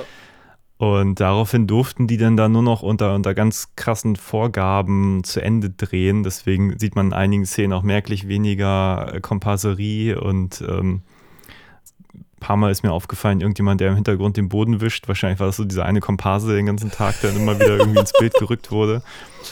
Aber ja, also wenn man den Film jetzt so guckt, denkt man sich nur eigentlich krass, wie auch was, also wie viele Leute dann da auch wirklich waren. Und das waren wohl teilweise wirklich dann die ganzen Insassen, die dann da wirklich als echte Komparsen dann verwendet wurden. Und ah, da Ja. ist sehr authentisch und einfach auch sehr brutal alles und hat auch eine unglaubliche Aggressivität, gerade diese Gefängnissachen. Und man merkt halt wirklich, wie das da brodelt. Und das ist halt auch echt toll, irgendwie, wie das umgesetzt wurde, dass ja diese äh, äh, Wayne, wie heißt der? Wayne, Äh, Gail. Wayne Gale, genau, Ja. Robert Downey. Ich finde den Namen schon so geil. Das ist Ja. wirklich so, Ja. man hat sofort diesen Typen in so dieser schlechten amerikanischen äh, Show da irgendwie vor sich. Ähm, der da einfach dadurch, dass er das auch so geil findet und, und den, den Serienkillern den Raum gibt, dass dann dieser Aufstand dann wirklich passiert in dem Film und du hast diese Doppelung in der Realität, war es halt auch irgendwie krass und das hat auch wirklich gebrodelt, wie sie es gefilmt haben. Das ist halt schon irgendwie abgefahren, dass sich das so irgendwie auch auf den Film projiziert, glaube ich. Also ich glaube, es wäre echt schwierig gewesen, sowas in irgendeinem Studio. Also, Nee, da käme diese Atmosphäre nicht auf. Nee, ja, da käme diese Atmosphäre einfach nicht auf. Man, wie du sagst, man spürt es einfach. Und als Tommy Jones da während des Aufstands da die Sachen auf seinen Kopf geworfen werden, da hat Jane Hampshire echt geschrieben, dass diese Milchtüte, die an seinem Kopf landet, hm, beziehungsweise die Milch da echt von Insassen einfach so geworfen wurde, was nicht sein sollte. Und Tommy Jones natürlich Profi, wie er ist, einfach weitergespielt hat. ja. Und das ist halt auch geil, ne? Und da kommt dieser Mädchen in der Fresse und so und zieht das da so durch. Ähm, ja, und dass es gerade auch dann eben durch ihn zum Aufstand kommt, dadurch, dass da Robert Downey Jr. so ein Theater macht, dass die Presse da ist und so, ist natürlich auch wieder so zehnfach deutlich, ne? Dass sie die Schuld dafür sind. Weil ich finde auch, während er dann erzählt es schneidet und er sagt so, die Leute lieben Wiederholung. Die lieben Mhm. Wiederholung, irgendwelche anderen Sachen reinnimmt, die gar nicht stimmen, aber ja, die sind doch eh Serienmörder, können wir noch andere dazu nehmen. Und diese Polizeiszene nachgestellt wird. Alter, wie witzig ist die, sag mal. Wenn die da sagen sollen, das sind die natürlich im Donut-Shop, so ganz klischeehaft, die zwei Mhm. Bullen. Ja, da kam gerade mein Kollege, der hat gerade erst drei Wochen angefangen, kommt aus dem Donut-Shop mit, keine Ahnung, was ist hier, dieses äh, Bierklaw hier, so, so eine Art Kuchen oder so, mit Mhm. Kaffee und meinem Kuchen. Und dann ähm, ballern sie die einfach ab und das ist, da, da muss man sich einfach totlachen. Und dann währenddessen schießen sie noch einen Fahrradfahrer ab, der noch irgendwelchen Welt irgendwie äh, Tour de France Gewinner oder sowas ist, ne, so beim Vorbeifahren und so, ne, da müssen wir echt totlachen. Das war echt witzig. Also das ist schon gut und so, ne. Das, das, das macht schon richtig Spaß, ey. Da- Das ist halt so, man hat so viele groteske Sachen, so heftige Sachen auch. sieht nie so richtig Brutalität, ne? Man sieht das Blut. Und es ist auch einfach lustig zwischendurch. Also es ist wirklich gut. Ich weiß nicht, ob natürlich die meisten das dann verstanden haben. Und da kann ich mir auch vorstellen, dass damals natürlich alle eher wieder sowas ernst genommen haben, weil da gab es ja auch dann diese ähm, Nachahmer und sowas gab es ja auch wieder. Diese Ja, Probleme. es gab wohl ein paar, ich habe jetzt auch gar nicht so genau recherchiert, aber es gab wohl wirklich ein paar Morde oder irgendwelche anderen auffällig gewordenen Menschen, bei denen dieser Film gefunden wurde oder die gesagt haben, sie haben hier die Taten von Mickey Mallory kopiert. Ähm, ja, auch gerade so ein Pärchen war da mal, das ist natürlich dann, oh, das passt, es ist auch ein Genau. Pärchen und so. Ne? War wohl eine Riesendiskussion, wo sich auch immer die Filmemacher rechtfertigen mussten. Jane Hampshire erzählt auch, dass sie in einer britischen Talkshow war, wo das dann ein riesen, riesen Ding war. Und Oliver Stone auch mehrfach und mussten Ja, sich England- quasi wirklich, ich glaube, die mussten sich sogar gerichtlich, da gab es auch eine Klage, wo sie sich äh, sozusagen, wo sie angezeigt wurden als, als Filmemacher und sich rechtfertigen mussten, dass sie diesen, diesen angeblich gewaltverherrlichenden Schund produziert haben. Ja, das kann sein, ne? das weiß ich gar Hätte nicht. ich aber mehr. auch nur ganz nebenbei am Ende angesprochen und Vielleicht weiß ich gar nicht so viel und da fühlt man sich wieder wichtiger. Aber irgendwie ist ähm, England, ja, ne, Großbritannien ist da immer hart, weil damals, als Chucky hier Child's Play rauskam, da gab es ja auch so einen Mord. Und der hat irgendwie sogar gesagt, dass das daraus hätte. Und hat da ganz viele Morde eben so gemordet wie in dem Film und wird dann auch da verboten hm. in England. Ganz lange. Ich weiß ob der immer noch injiziert ist, kann gut sein. Ne? Auf jeden Fall war es ganz schön lange so, aufgrund dessen, ne? wegen so Nachahmer und so weiter. Und äh, wie du gesagt hast, man findet mal ein Poster, ja, dann ist das der Grund. Man hat Doom da drin gefunden, ach, dann ist das der Grund.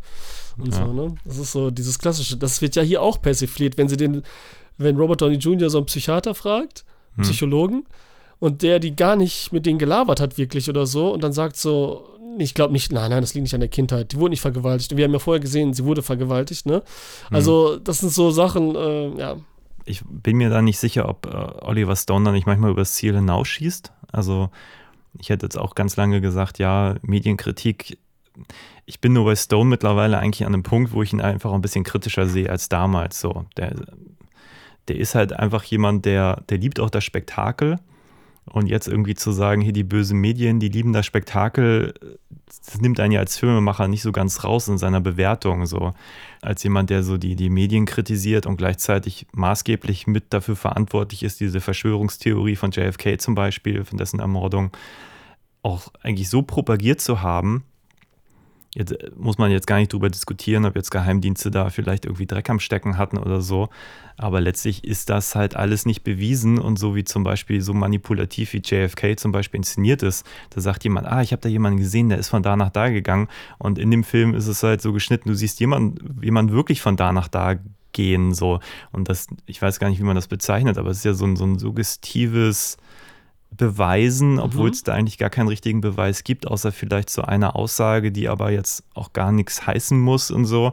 Aber in dem Moment, wo jemand sagt, ah, ich habe dann direkt nachdem da jemand von A nach B gehen sehen und du siehst jemand von A nach B gehen, ist das ja schon irgendwie auch so ein, so ein Statement des Filmemachers, indem du das einfach mit Material unterlegst, was vielleicht gar nicht, gar nicht dahin gehört, wenn man jetzt wirklich echten Journalismus sozusagen als Grundlage nähme.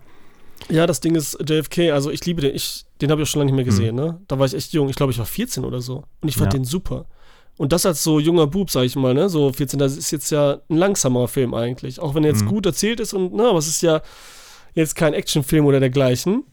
Ja. aber eben doch irgendwie auf eine gewisse Art reißerisch. Aber ich finde das jetzt nicht schlimm, wenn du das als Filmemacher machst. Nur das Problem ist, glaube ich, bei, ich habe hab mich da nicht jetzt so auseinandergesetzt, ich weiß nicht, was da so los ist. Oliver Stone hat ja auch diese Dokumentar, gerade jetzt erst diesen Film, glaube ich, auch Hm. gemacht und diese ganzen Sachen. Dass JFK er sch- Revisited. Genau, dass er halt schon wirklich das glaubt und das auch propagieren will halt und nicht einfach nur einen coolen Film inszenieren will, um eine Mhm. echte Tat, ne, und so ein bisschen dramatisieren und so, sondern der wollte schon da mehr draus machen und deswegen ist es dann, ja, wie du sagst, halt so ein, schon, da muss er sich selbst da irgendwie auch, das ist schon wieder selbstironisch dann irgendwie, ungewollt mit dem, was du da ähm, erzählst. Und jetzt gerade, da habe ich noch gesehen, neun- 2019 war jetzt das Jubiläum und da durften die immer noch nicht zeigen, den Film, die neue Version, ne, weil der zu hart ist. Krass, ne? Im Kino. Welche neue Version? Also die, die, ähm, die, die eben die, äh, den Director's Cut. Ah, okay. Sie, da war 2019 jetzt, da haben sie auch getroffen, da sah man auf dem Teppich Woody Harrison, Jude Lewis und ähm, äh, Don Mhm. und ähm, halt Oliver Stone. Und da war auch ein großes Interview, ne, wo sie halt über den Film re- reden, bla bla. Aber den Film halt immer noch nicht im Kino zeigen durften. Krass, ne? Den, Okay. den, äh, die Version. Wohl Komischerweise. zeigen durften sie ihn ja, das war ja nur eine Frage der, der Altersfreigabe. Aber keine Ahnung, vielleicht Ja, ist es auch also- wirklich ein rechtliches Ding, weil das jetzt bei Trimark sind die Rechte und nicht bei Warner und keine Ahnung, wie das da. Ach so hat Oliver Stones im Interview auf jeden Fall gesagt, das ist immer noch zu hart, den können sie nicht zeigen. Ist natürlich wieder eine geile, äh, Okay. eine geile Zeile, ne? Irgendwie in Genau. der Presse. Aber hier zur, zur Besetzung nochmal. Hm. Also Woody Harrelson, das wurde mir gar nicht, war mir so richtig klar, dass er kurz vorher hat er nur ähm, Weiße Jungs bring's nicht gemacht, wurde dadurch mega berühmt, ne? Lief richtig gut der Film und war halt immer der gute Junge, Just Cheers. Ja. Wo sie dann sagt, dass wöchentlich 40 Millionen Menschen Cheers gucken, Hm. ne? dass das immer noch so eine Mega-Serie ist. Und dass das mehr sind als vom Winde verweht, hat es auf einmal so als nebenbei Ding erwähnt. Und dass er da so der erste Bruch war, dass er so einen Verrückten spielt, so was Heftiges. Wo ich ihn jetzt auch gut kenne, ne? Hinterher hat er ja auch hier, wie heißt der Film, wo er diesen ähm, Penthouse-Typen da spielt? Ja, ja. Ähm, Weißt du, wen ich meine, ne? Larry Flint. Genau. Da wo er sowas, dass er so ein bisschen toller noch Film, ja, verrücktere Typen macht und so ein bisschen crazy und so. Und das hat er für mich ehrlich gesagt schon in Weiße Jungs Brings nicht auch drin gehabt. So ein bisschen diese melancholische. Aber dass er hier so erstmal abgefuckt ist und so krass, die ihn dann so etabliert hat als, ne, ich bin jetzt auch so ein Charakterdarsteller, wäre jetzt übertrieben für den Film, ne, aber dass er so mehr kann. Aber dass gleichzeitig dann also Jane Hampshire erzählt, dass er so ein veganer Typ ist, der Yoga macht, keinen Stress und so. Und das ist natürlich dann noch umso witziger, weil er hier so, gerade eben auch die Szene, wo er mit diesem ganzen Fleisch reinkommt, so, so 40 Kilo Fleisch habe ich hier auf dem Arm, ähm, dass er so ein Chiller ist und dass er halt mega Stress mit Juliette Lewis hat. Die, vorher auch, ja, wissen wir alle hier, ne, unser Chevy Chase-Filmchen, ähm, Weihnachtsfilm gemacht hat und äh, die ganzen schönen Sachen, aber davor auch schon California. Spielt dann ja vom Dustle Dawn und so, dass ich schon diese harten Aber Sachen mehr gemacht California hatte. nicht danach? Nee, er war davor auch. Nicht? Okay. California und noch einen anderen, wo sie schon heftig war. Ah, Also es gab zwei 93. Stück. Was war danach noch? Guck mal gerade, weil da waren auch schon mal heftige Sachen. Auf jeden Fall, wo sie schon so crazy Charaktere Also, spielt. Und die Kap der Angst. Genau, Cup der Angst. Und da war sie richtig gut auch. Und ähm, das ist ja auch schon ein Film nicht ohne die Rolle, die sie da Mhm. hat. Auch gerade mit Robert De Niro, die Szene, an die wir denken, ne? Diese ähm, pädophile Szene ähm, mit äh, Vergewaltigung, subtiler Ja, Vergewaltigungs- Must Bleeding, die hatte auch echt einen Lauf, ne? Danach Genau. kam dann noch Strange Days und dann From Dust Till Ja. Dawn. Hm, schon. Ja, und es hat immer halt so eine, und die war erst 20 hier. Und die zeigt ja auch hier alles, was geht, sozusagen, ne? War ja auch gestresst, auch dieses typische 80er, 90er Feeling, vielleicht auch noch 70er, wie so diese Autoren, Regisseure da mit ihren Schauspielern umgegangen sind. Weil hier auch nochmal Juliette Lewis richtig fertig gemacht hat und so zwischendurch mal, ne? So auch Francis Ford Coppola-mäßig. Wie Hm. sie halt mit den Darstellerinnen umgehen, ne? Das ist so ein bisschen so, äh, trizen, trizen, bis zum geht nicht mehr, bis an die Grenzen, damit sie dann das kriegen, was sie wollen, ne? In ihren Szenen. Und das, äh, Woody Harrelson und Juliette Lewis hier gar nicht, sich gar nicht verstanden. Hm. Na gut, passt aber auch so ein bisschen, ne? Ich glaube, das kann man dann irgendwann nicht mehr äh, trennen, so diese Belastung auch so, so einen Film zu drehen und äh, dann auch so eine krasse Rolle zu spielen. Und also ich glaube, dass das natürlich emotional auch einfach, ähm, das ist halt für alle irgendwie so ein Spießrutenlauf, so. Ja. Und sich in so einem jungen Alter überhaupt irgendwie so, so krassen Rollen irgendwie auszusetzen, das ist, glaube ich, auch schon einfach grundsätzlich nicht so einfach als Schauspieler, Schauspielerin. Ja, sie schon, ja, sie singt ja auch die eine Szene am Ende im Gefängnis, singt sie auch selber. Die hat ja auch so eine Band, ne? Die war ja auch oft singen, die hat Genau. auch mal so eine Mini-Filmpause gemacht, da ist sie ja rumgetourt. Das weiß ich noch ganz genau, da war sie bei Stefan Raab nämlich, mit Juliette Lewis. noch TV Total, ja, hat sie da so ein bisschen erzählt und da war sie auch schon abgefuckt. Aber die ist halt noch voll dabei auch. Die ist jetzt ja auch in der ähm, neuen Serie, die habe ich jetzt auch gesehen komplett, die erste Staffel Yellow Jackets. Ah. Da spielt sie jetzt so eine Jack Sparrow-Version. Weißt du, die ist immer so high, bewegt sich so komisch und so, ist crazy, macht sie aber auch gut, macht sie auch gut, macht richtig Spaß.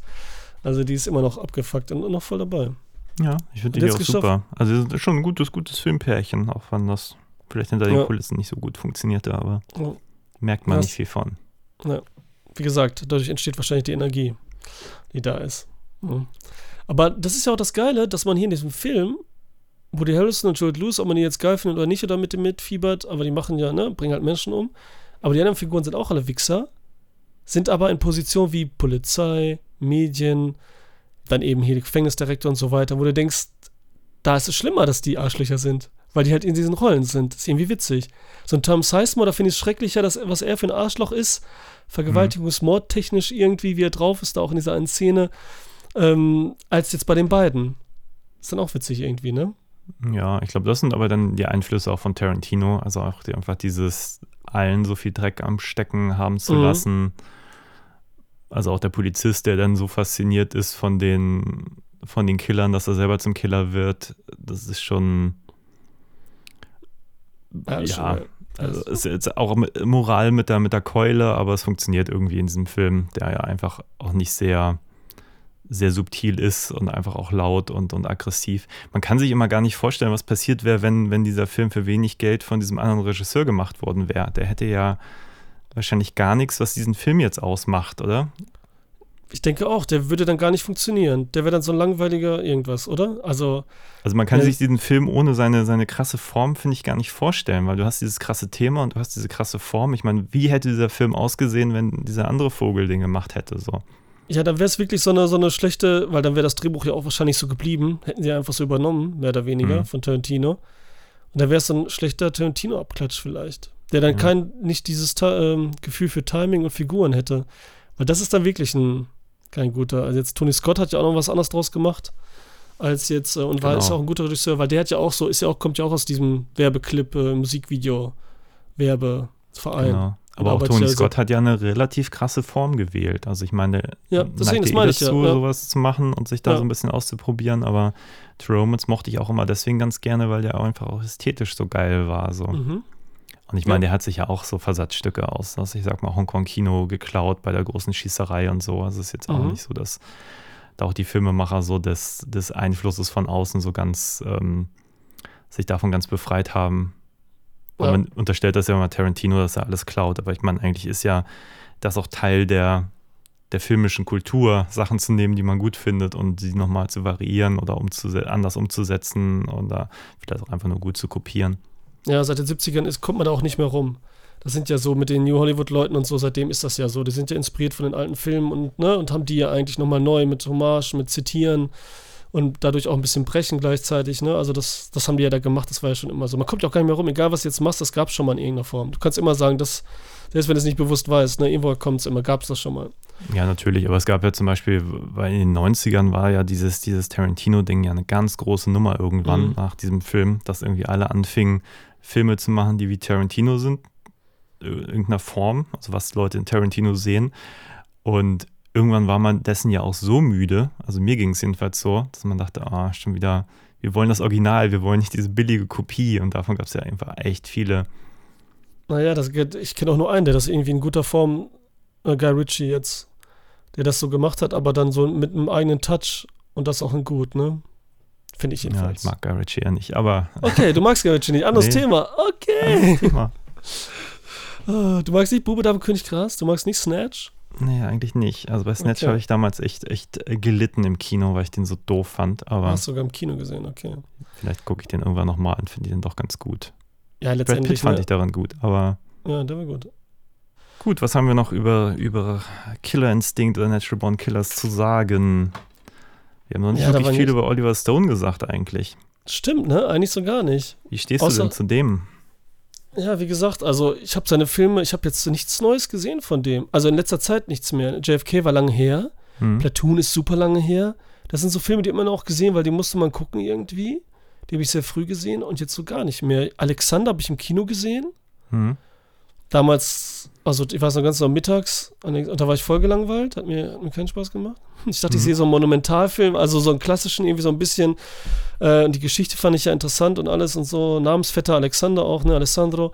Dachte ich so, das muss ja was werden und so. Das und muss ja gut sein Colin dann. Farrell und so, coole Schauspieler, Engineer Jolie damals auch noch so, ne, die mochte man damals noch, war sexy, fertig. Ähm, Colin Farrell mo- mochte ich auch, oder den mag ich immer noch. Aber der, da war ich äh, total enttäuscht. Ist jetzt auch schon wieder länger her. Ich weiß nicht, wie der ist, wenn ich jetzt gucke. Ich weiß nicht, was du von ihm hältst. Da war ja auch so ein bisschen Spielerei, was ja Mhm. auch interessant wäre, so ein Monumentalfilm halt so ein bisschen zu spielen, ne?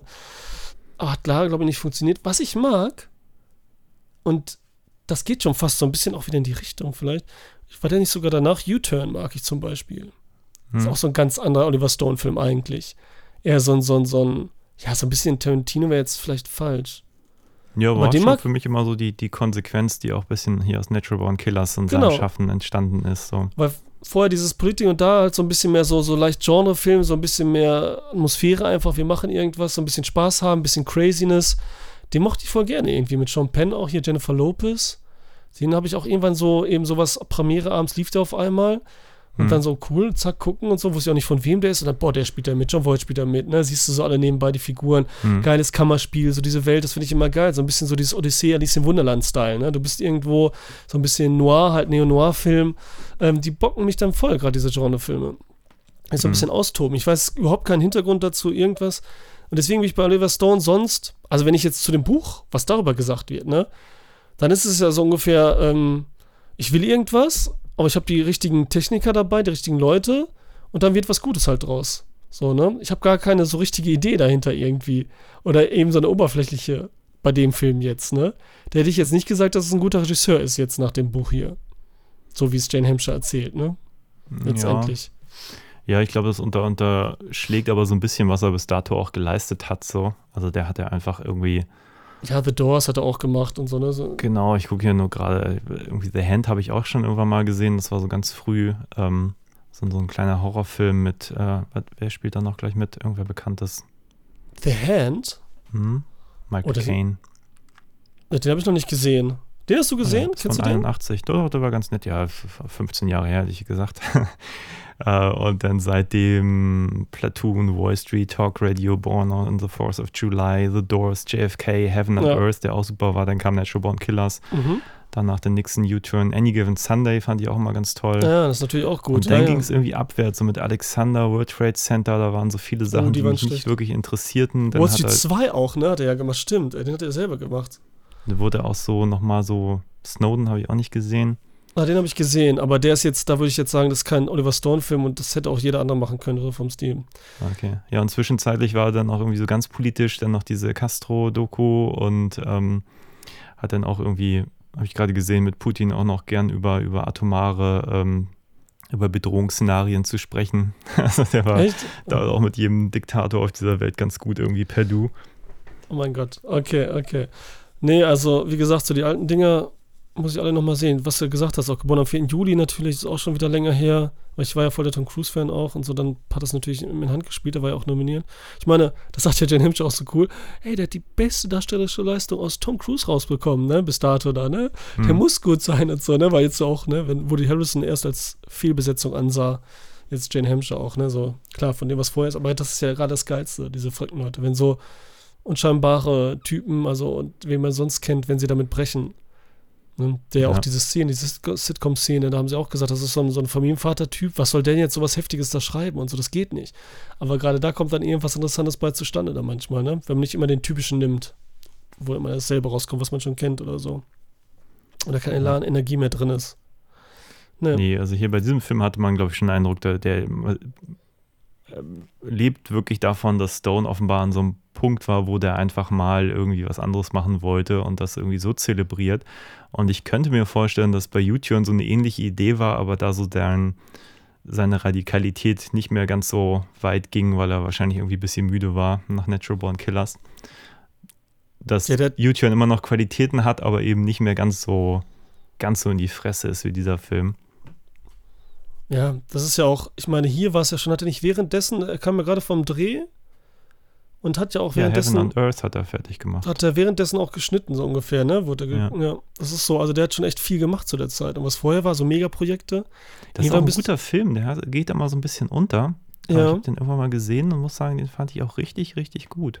Muss ich auch wieder sehen. Auch Das schon lange. fand ich so persönlich von seinen Antikriegsfilmen eigentlich mit den, den, den spannendsten. Ich habe diese Szene, wo die ähm, äh, diese Frau da durch den amerikanischen Supermarkt geht mhm. mit diesen überall Lebensmittel, äh, völlig overwhelmed, was jetzt hier passiert. Und vorher waren wir mit ihr quasi im Kriegsschauplatz. Das ist so eine Szene, die hat sich bei mir echt eingebrannt aus diesem Film. Also solche, solche Bilder zu schaffen, die da so, so einen Impact haben, das muss man erstmal können. So. Ja. ja. Nee. Äh, habe ich auch jetzt wieder Bock gekriegt, so ein bisschen. Und dann am liebsten würde ich dann zu jedem Film ein Buch haben. Wie gesagt, was gerade so vorher und nachher war. Weil es so, äh, so crazy war. Also, tja, aber wird es nicht geben. Wird's nicht Hast du geben. Any Given Sunday mal die letzten Jahre gesehen? Weil den fand ich eigentlich auch mal ziemlich, ziemlich gut. Also ziemlich auch in your face, sehr, sehr, sehr nach vorne, sage ich mal. Ja, da war ja auch, der war ja auch so aggressiv. Irgendwie Kamera mal nah dran, schnell auch, ne, so sportlich geschnitten, so also wirklich Mhm. so gemacht, obwohl da auch gar nicht, da Sport war auch zu sehen, da gab es auch geile Szenen, aber es ist schon lange her. Aber jetzt bei Wir quatschen über Filme, dann wird da nächstes drüber gesprochen, weil da macht ein Kollege will eine Sportfolge machen, da kommen drei ähm, Filme mit Sport, deswegen witzigerweise. Feld ich der glaub, Träume muss ich sofort dran denken. Kevin Costner. der- Ja, das ist auch ein schöner Film. Und Space Jam, das ist ein gutes äh, Dreier-Feature. Ja, stehst du auf Space Jam? Nee, geht so. Ich mag Looney Tunes, aber Space Jam fand ich nie so toll. Ah, ich fand den, ich fand den schon schön. Obwohl der aus Also- den 90ern, glaube ich, okay ist. Über das, das, diese neue Version, da habe ich eher Schlechtes gehört. Boah, ja, den, den gucke ich auch einfach gar nicht. Den gucke ich einfach nicht. Manchmal muss man da auch. Den gucke ich nicht. Den gucke ich nicht. Nee, da habe ich auch gesagt, ich, ich weiß schon, dass der schlecht ist und so und äh, fertig. Geht einfach nicht ohne. Ähm, der alte war cool und fertig. Also für mich. Dann hast du noch was zu sagen? Also ich glaube, ich bin jetzt gerade, ich wüsste jetzt gar nichts mehr. Nö, also ich glaube, man kann wirklich äh, nochmal die Empfehlung aussprechen. Also das Buch finde ich total interessant Mhm. nach wie vor. Das ist vom Aufbau Taschenbuchverlag. Habe ich noch nie gehört. Ja, vielleicht gibt es den auch nicht mehr, deswegen wird es vielleicht nicht mehr gedruckt und die Rechte liegen Ja. irgendwo. Aber das ist sowieso so faszinierend mit diesen Büchern, die man nicht kriegt, weil ich hatte auch neulich, als wir haben ja auch kurz drüber gesprochen, ich habe mir ja hier den, wie heißt denn das, House of Gucci angeguckt im Kino Mhm. und habe dann gedacht, okay, diese, dieses Buch, auf dem das basiert, äh, vielleicht besorge ich mir das mal. Und Ja. die deutsche Fassung ist nicht erhältlich. Aber wie kann man denn so einen großen Film in die Kinos bringen und dann nicht das Buch zum Film? Also vielleicht gab es da auch rechte Probleme wegen Klagen. Aber warum, warum gibt es denn das Buch auf Deutsch nicht verfügbar? Das ist ja völlig absurd. Ja, hast du da nicht recht. Aber ich Da- bin immer wieder erstaunt, dass gerade wenn ich so Filmbücher suche, die so häufig out of print sind und man da echt Probleme hat, manchmal die zu kriegen. Deswegen, also wer hier Killer Instinct bekommt, sollte auf jeden Fall zuschlagen. Du hast die auch für wenig Geld geschossen, glaube ich. Ja, gebraucht auch echt für 2 Euro mit dem Versand und so. Ne? Ja. Irgendwie sowas war das. Also da hatte ich echt Glück. Und das Ding sah aus wie neu. Also ich dachte, jetzt kommt wer weiß was an, weißt du? so ein Kaffee getränkt und alles mit Hasen ohne Ende. Aber die habe ich jetzt reingemacht für meine Ja. Notizen. Umso besser. Nee, aber kann ich auf jeden Fall sehr empfehlen. Alles Film und Buch. Ich hatte meine Freude. Wie findest du das Ende? Bist du damit zufrieden? Ich habe mir ja die, die Deleted Scene nochmal angeguckt. Da gibt es ja auch so ein alternatives Ende. Mhm. Ich bin ein bisschen unentschlossen. Ich glaube, ich finde das Ende, wie es ist, okay. Ich fand das alternative Ende aber auch sehr okay. Keine Ahnung. Ich glaube, man hätte da noch mehr draus machen können. Also ich Ja. denke da immer an das, das True Romance Ende, was ich fantastisch finde. Da gibt es ja auch zwei, ne? Ich glaub, ja, kann sein, aber ich zwei. meine jetzt schon das aus dem Film. Dieses, ähm, Das Original. Jetzt können wir nicht spoilern, True Romance. ja, wir spoilern das jetzt mal nicht. So, Oder ich weiß es nicht. Aber ich würde immer bei- True Romance werde ich aus dem Film entlassen und denke so, boah, ist das, das toll. So irgendwie Ja. hat das nochmal so, ein- so, ein, Ja, da so kommt eine diese Romantik. Absurdität auch, die dieser Ja. Film ja auch ganz gut hätte vertragen Ja. können. Ja, Hier ist es okay so und das alternative Ende finde ich ein bisschen konsequenter eigentlich. Mhm. Ja, dieser Engelstyp, der da am Start ist, ne, der am Anfang einmal kurz zu sehen ist, dann verschwindet und dann die auch aus dem Gefängnis rausführt, der so Oliver Stone so ein angedachter Schutzengel von denen ist. Mhm. So sein soll, ne? Dann aber sie, wir können das ja sagen, auch jetzt spoilern gerade. Wollen wir gerade spoilern? Ich meine, Ja, Jetzt- ist ja, auch die alternative Szene. Ja, Genau. aber wie gesagt, in der werden die beiden umgebracht von dem Typen. mhm. Und für mich machte das alternative Ende, was auch seine Rolle anging, viel mehr Sinn. Weil jetzt im Film ist er einfach nur da und man fragt sich, was soll der, was macht er da? ja. Und dann ist er raus. So ist es so ein Schicksalsengel irgendwie dann doch und so, ne? Also, ne, ich führe euch so einen Weg, aber jetzt hier ist vorbei und ähm, dass sie den Ja. Tod, also das Sterben passt ja auch, aber äh, Oliver Stone hat auch selber gesagt, hier, freut euch auf Network Killers 2. Hm. Beim Release so ungefähr, ne? Die beiden gibt's noch. Weil in beiden Versionen wird dann ja so ein bisschen wieder, werden so Bilder eingeblendet und unter anderem halt auch, nachdem sie gestorben sind, hier in der alternativen Version, wie auch in der anderen, in der sie einfach wegfahren, wie sie Mhm. dann halt im Bus sitzen mit Familie mit tausend Kindern und so, ne? So typisch ähm, hier, vagabondenmäßig und so unterwegs. Äh, Hippies der 70er, so Style. In so VW-Bus. Ähm, ja. Und ich fand das auch irgendwie, also auch das Al- Alternative nicht besser, aber insgesamt das Ende, weiß ich nicht, gefällt mir irgendwie nicht. Ich könnte jetzt aber auch nicht sagen, was ich da jetzt besser fände und so, ne, weil es jetzt auch nicht so schlimm ist. Ne? Also der Film war super und alles, aber irgendwie dachte ich so, keine Ahnung, irgendwie muss da was anderes hin.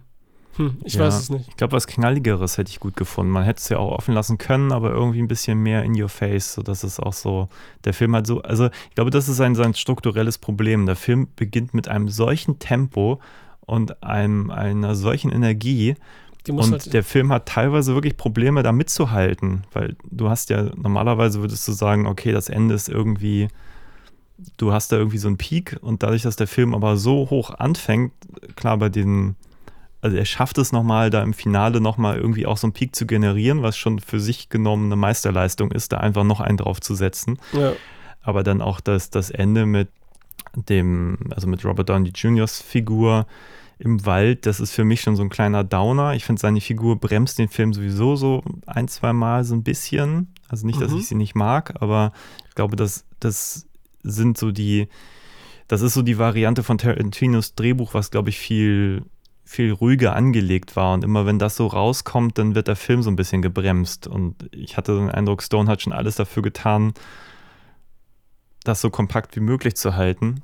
Und ähm, ich glaube, dem Film hätte gut getan, nochmal so, ein- so ein Stone-Ende am Schluss zu haben, wie auch immer das ausgesehen hätte. Irgendwas, wo man sagt, okay, jetzt nochmal richtig in die Fresse und Ja. dann wirklich so, so einen High-Peak generieren. Und wenn es nur so, weißt du, so nach dem Motto, so und jetzt nochmal, jetzt, jetzt suggerieren wir jetzt das große Massaker am Schluss nochmal. Hätte ich auch genommen. Hätte, genau das. Ich hätte jetzt und gedacht, die dann rennen sie durch die Tür und boom, Ende. So. Genau das, rennen durch die Tür, da sind tausend Leute mit den Waffen, hallo, zack, und dann ist Ende, ne? So, als wir uns Ja. alle abballern. Oder, und die Hälfte der Leute sind noch erst so, yeah, wow, die anderen haben Angst und die anderen sind noch so Fans und so, weißt du? Und danach ballern sie die ungefähr, man hört nur die Schüsse, Ende so.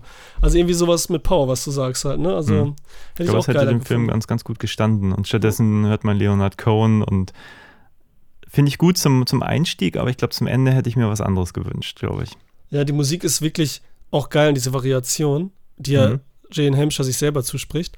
Und die ist halt auch in der Gerichtsszene halt wieder, die wir dazu kommen müssen, äh, schon wieder dazu kommen, ist die auch richtig geil. Mit den klassischen, äh, was ist das, dieser Bienenschwarm oder so? Nee, was war das nochmal?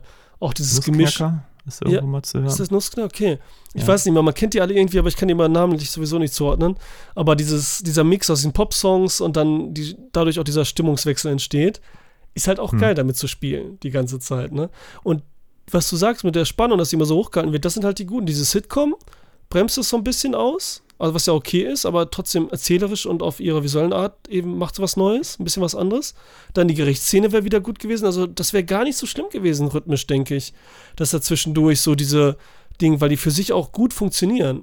Ne, Die Mhm. sind ja nicht so, dass die bremsen zwar ein bisschen das Tempo aus, sind aber in sich, ähm, geben dir was Neues. Und dann wieder Gefängnis, dann, re- da rennen wir da mit Tommy Jones und äh, eben Robert, ähm, Quatsch, mit Tom Sizemore durch.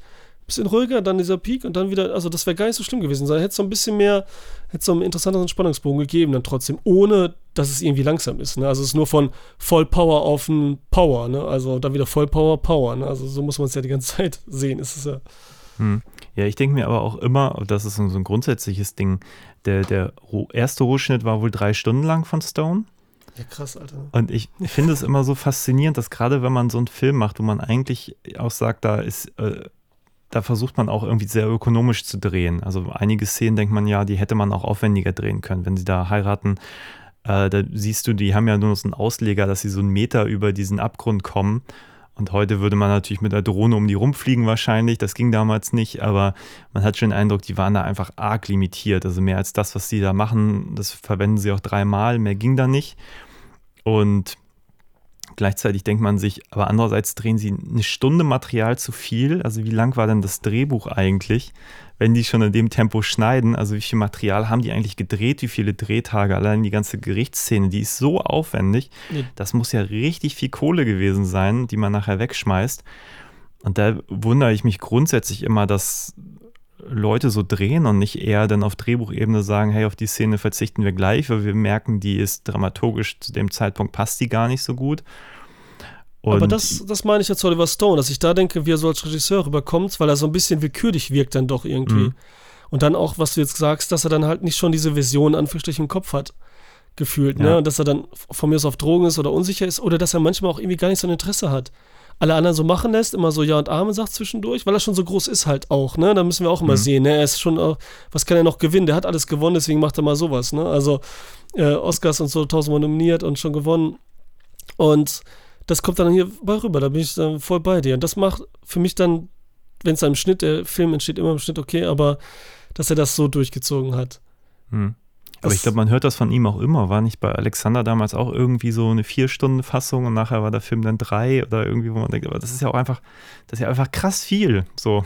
Ja, da, da würde ich sagen, okay, im Monumentalfilm, wenn er noch irgendwas hat, aber wenn er so viel Dialoge hat oder so, ich meine, wenn die immer das gleiche Setup, Setting haben und in dem Diner am Anfang noch mehr Dialoge da sind und länger labern und das halt rausgeschnitten ist, ne? Ich Mhm. meine, es muss trotzdem so viel sein, ne? Das stimmt schon, hast recht. Ähm, dann ist schon crazy, aber das ist ja bei vielen hört man das ja eigentlich, dann auch die großen Sachen, ne? Und die können es halt machen, auch dann die großen Oliver Stone dann so ein bisschen mehr, ne? Ich meine, die waren jetzt über dem Budget, glaube ich, hier, aber wir haben noch gar nicht erwähnt, dass das auch das erfolgreichste Startwochenende eines Oliver Stones Films war. Ja. Das muss man auch noch dazu sagen. Das ist auch schon krass. Natürlich darf man da nicht außer Acht lassen, weil er halt vorher die anderen Filme gemacht hat. Und mit JFK, dem vorigen Film, halt so ein mega Ding, wo dann alle eher dann da reinlaufen. Hm. Ne? Das ist ja auch so ein Ding. Ne? Es wäre ja nicht so, hätte er die Filme davor nicht gemacht, wäre das nicht der Fall gewesen. Muss man dazu sagen. Ne? Das ist schon sein Name immer oben drauf. Und Woody Harrison Ja. natürlich auch, der, der Aber auch der zieht. Skandal und alles. Also ich glaube, Ja. das war schon, das war der Film zur richtigen Zeit. Ich glaube, Ja. darauf kann man es, glaube ich, schon runterbrechen. So. Der hat echt da so, so ein Ding geatmet, auch ähm, mit seiner ganzen Ästhetik, die halt voll in dieses ganze Musikvideo-Ding da irgendwie eingestiegen ist, was einfach total in war. Zu der Zeit habe ich auch nur MTV und Viva geguckt und Mhm. ähm, das hat mich auch voll, voll angesprochen in dem Ja. Alter. Das lief den ganzen Tag, weil man einfach gewartet hat, bis seine Lieblingsvideos kamen und so. Ne? Ja, einfach genau. So. Und immer umgeschaltet, ob dann Ja. irgendwas kommt, was man toll findet und so. Ja. Ah, andere Zeiten. Jetzt äh, haben wir YouTube und Co. Aber dann würde ich sagen, so viel zu Born Killers. Sind das Achso, noch eine Entwertung. Entwertung? Meinst du mit Schmeiß doch nochmal eine Zahl in den Raum, damit Okay. wir das hier irgendwie an so einem Punkt stehen lassen können, was der Film nicht macht. Ja, die, die. ja, das ist ja, die Leute stehen auf Zahlen, ne? Ja, punktemäßig, ich würde sagen, hm, 8,5 von 10. Naja, okay. Sind wir nah beieinander. Dann, ja, wo bist du denn?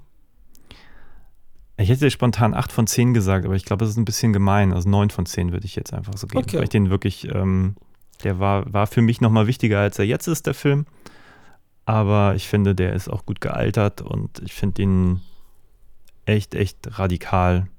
Also jetzt gar nicht in seiner, seiner Brutalität, aber in seiner ganzen Grundattitude. Und ähm, finde ich irgendwie bemerkenswert. Ja, das ist so, das ist auch kein Bild, also so draufhauen kann man ja, aber da kommt immer trotzdem was rüber. Ne, Das Mhm. hätte nicht immer funktioniert und so, und hier funktioniert das halt mit den Schauspielern. Und wie du gerade sagtest, also man denkt jedes Mal, auch jetzt, wo ich ihn gesehen habe, dass er brutaler ist, als er ist, wirklich ist. Ja. Aber der ist ja gar Ja, keine aber der ist so aggressiv. Also Genau, ich das ist das, den was du gestern meinst, geguckt und habe gesagt, boah, Ja. da hat jemand irgendwie Der echt eine Phase so in ein seinem. Leben, wo, wo man es rauslassen wollte. So. Ja, ja, deswegen, das ist so, das, das kommt halt drüber und deswegen ist er, ist, ist er geil. Aber es ist jetzt nicht so, ja, wie gesagt, ich könnte den echt nicht immer sehen. Jetzt habe ich den geguckt halt endlich wieder äh, aus dem Grund, was auch, ne, danke dafür und auch das Buch dazu gelesen. Aber es ist jetzt nicht so, dass ich sage, was gucke ich jetzt? Ich gucke One Killers. Da müsste ich selber in so einer, wo ich es halt rauslassen muss, Phase vielleicht auch sein, um den dann zu sehen. Weißt du, so Bock Ja. drauf zu haben. ja, ja. So. Nee, das ist jetzt kein, kein Spaßfilm, den man so nebenbei anguckt und dabei Ja. Chips frisst. Das ist schon ist Aus- irgendwie auch ein Statement, das Ding. Ja. War schön, mit dir drüber gesprochen zu haben. Ich denke dir, ich fand's auch schön. Dann bis zum nächsten Mal. Auf Wiedersehen.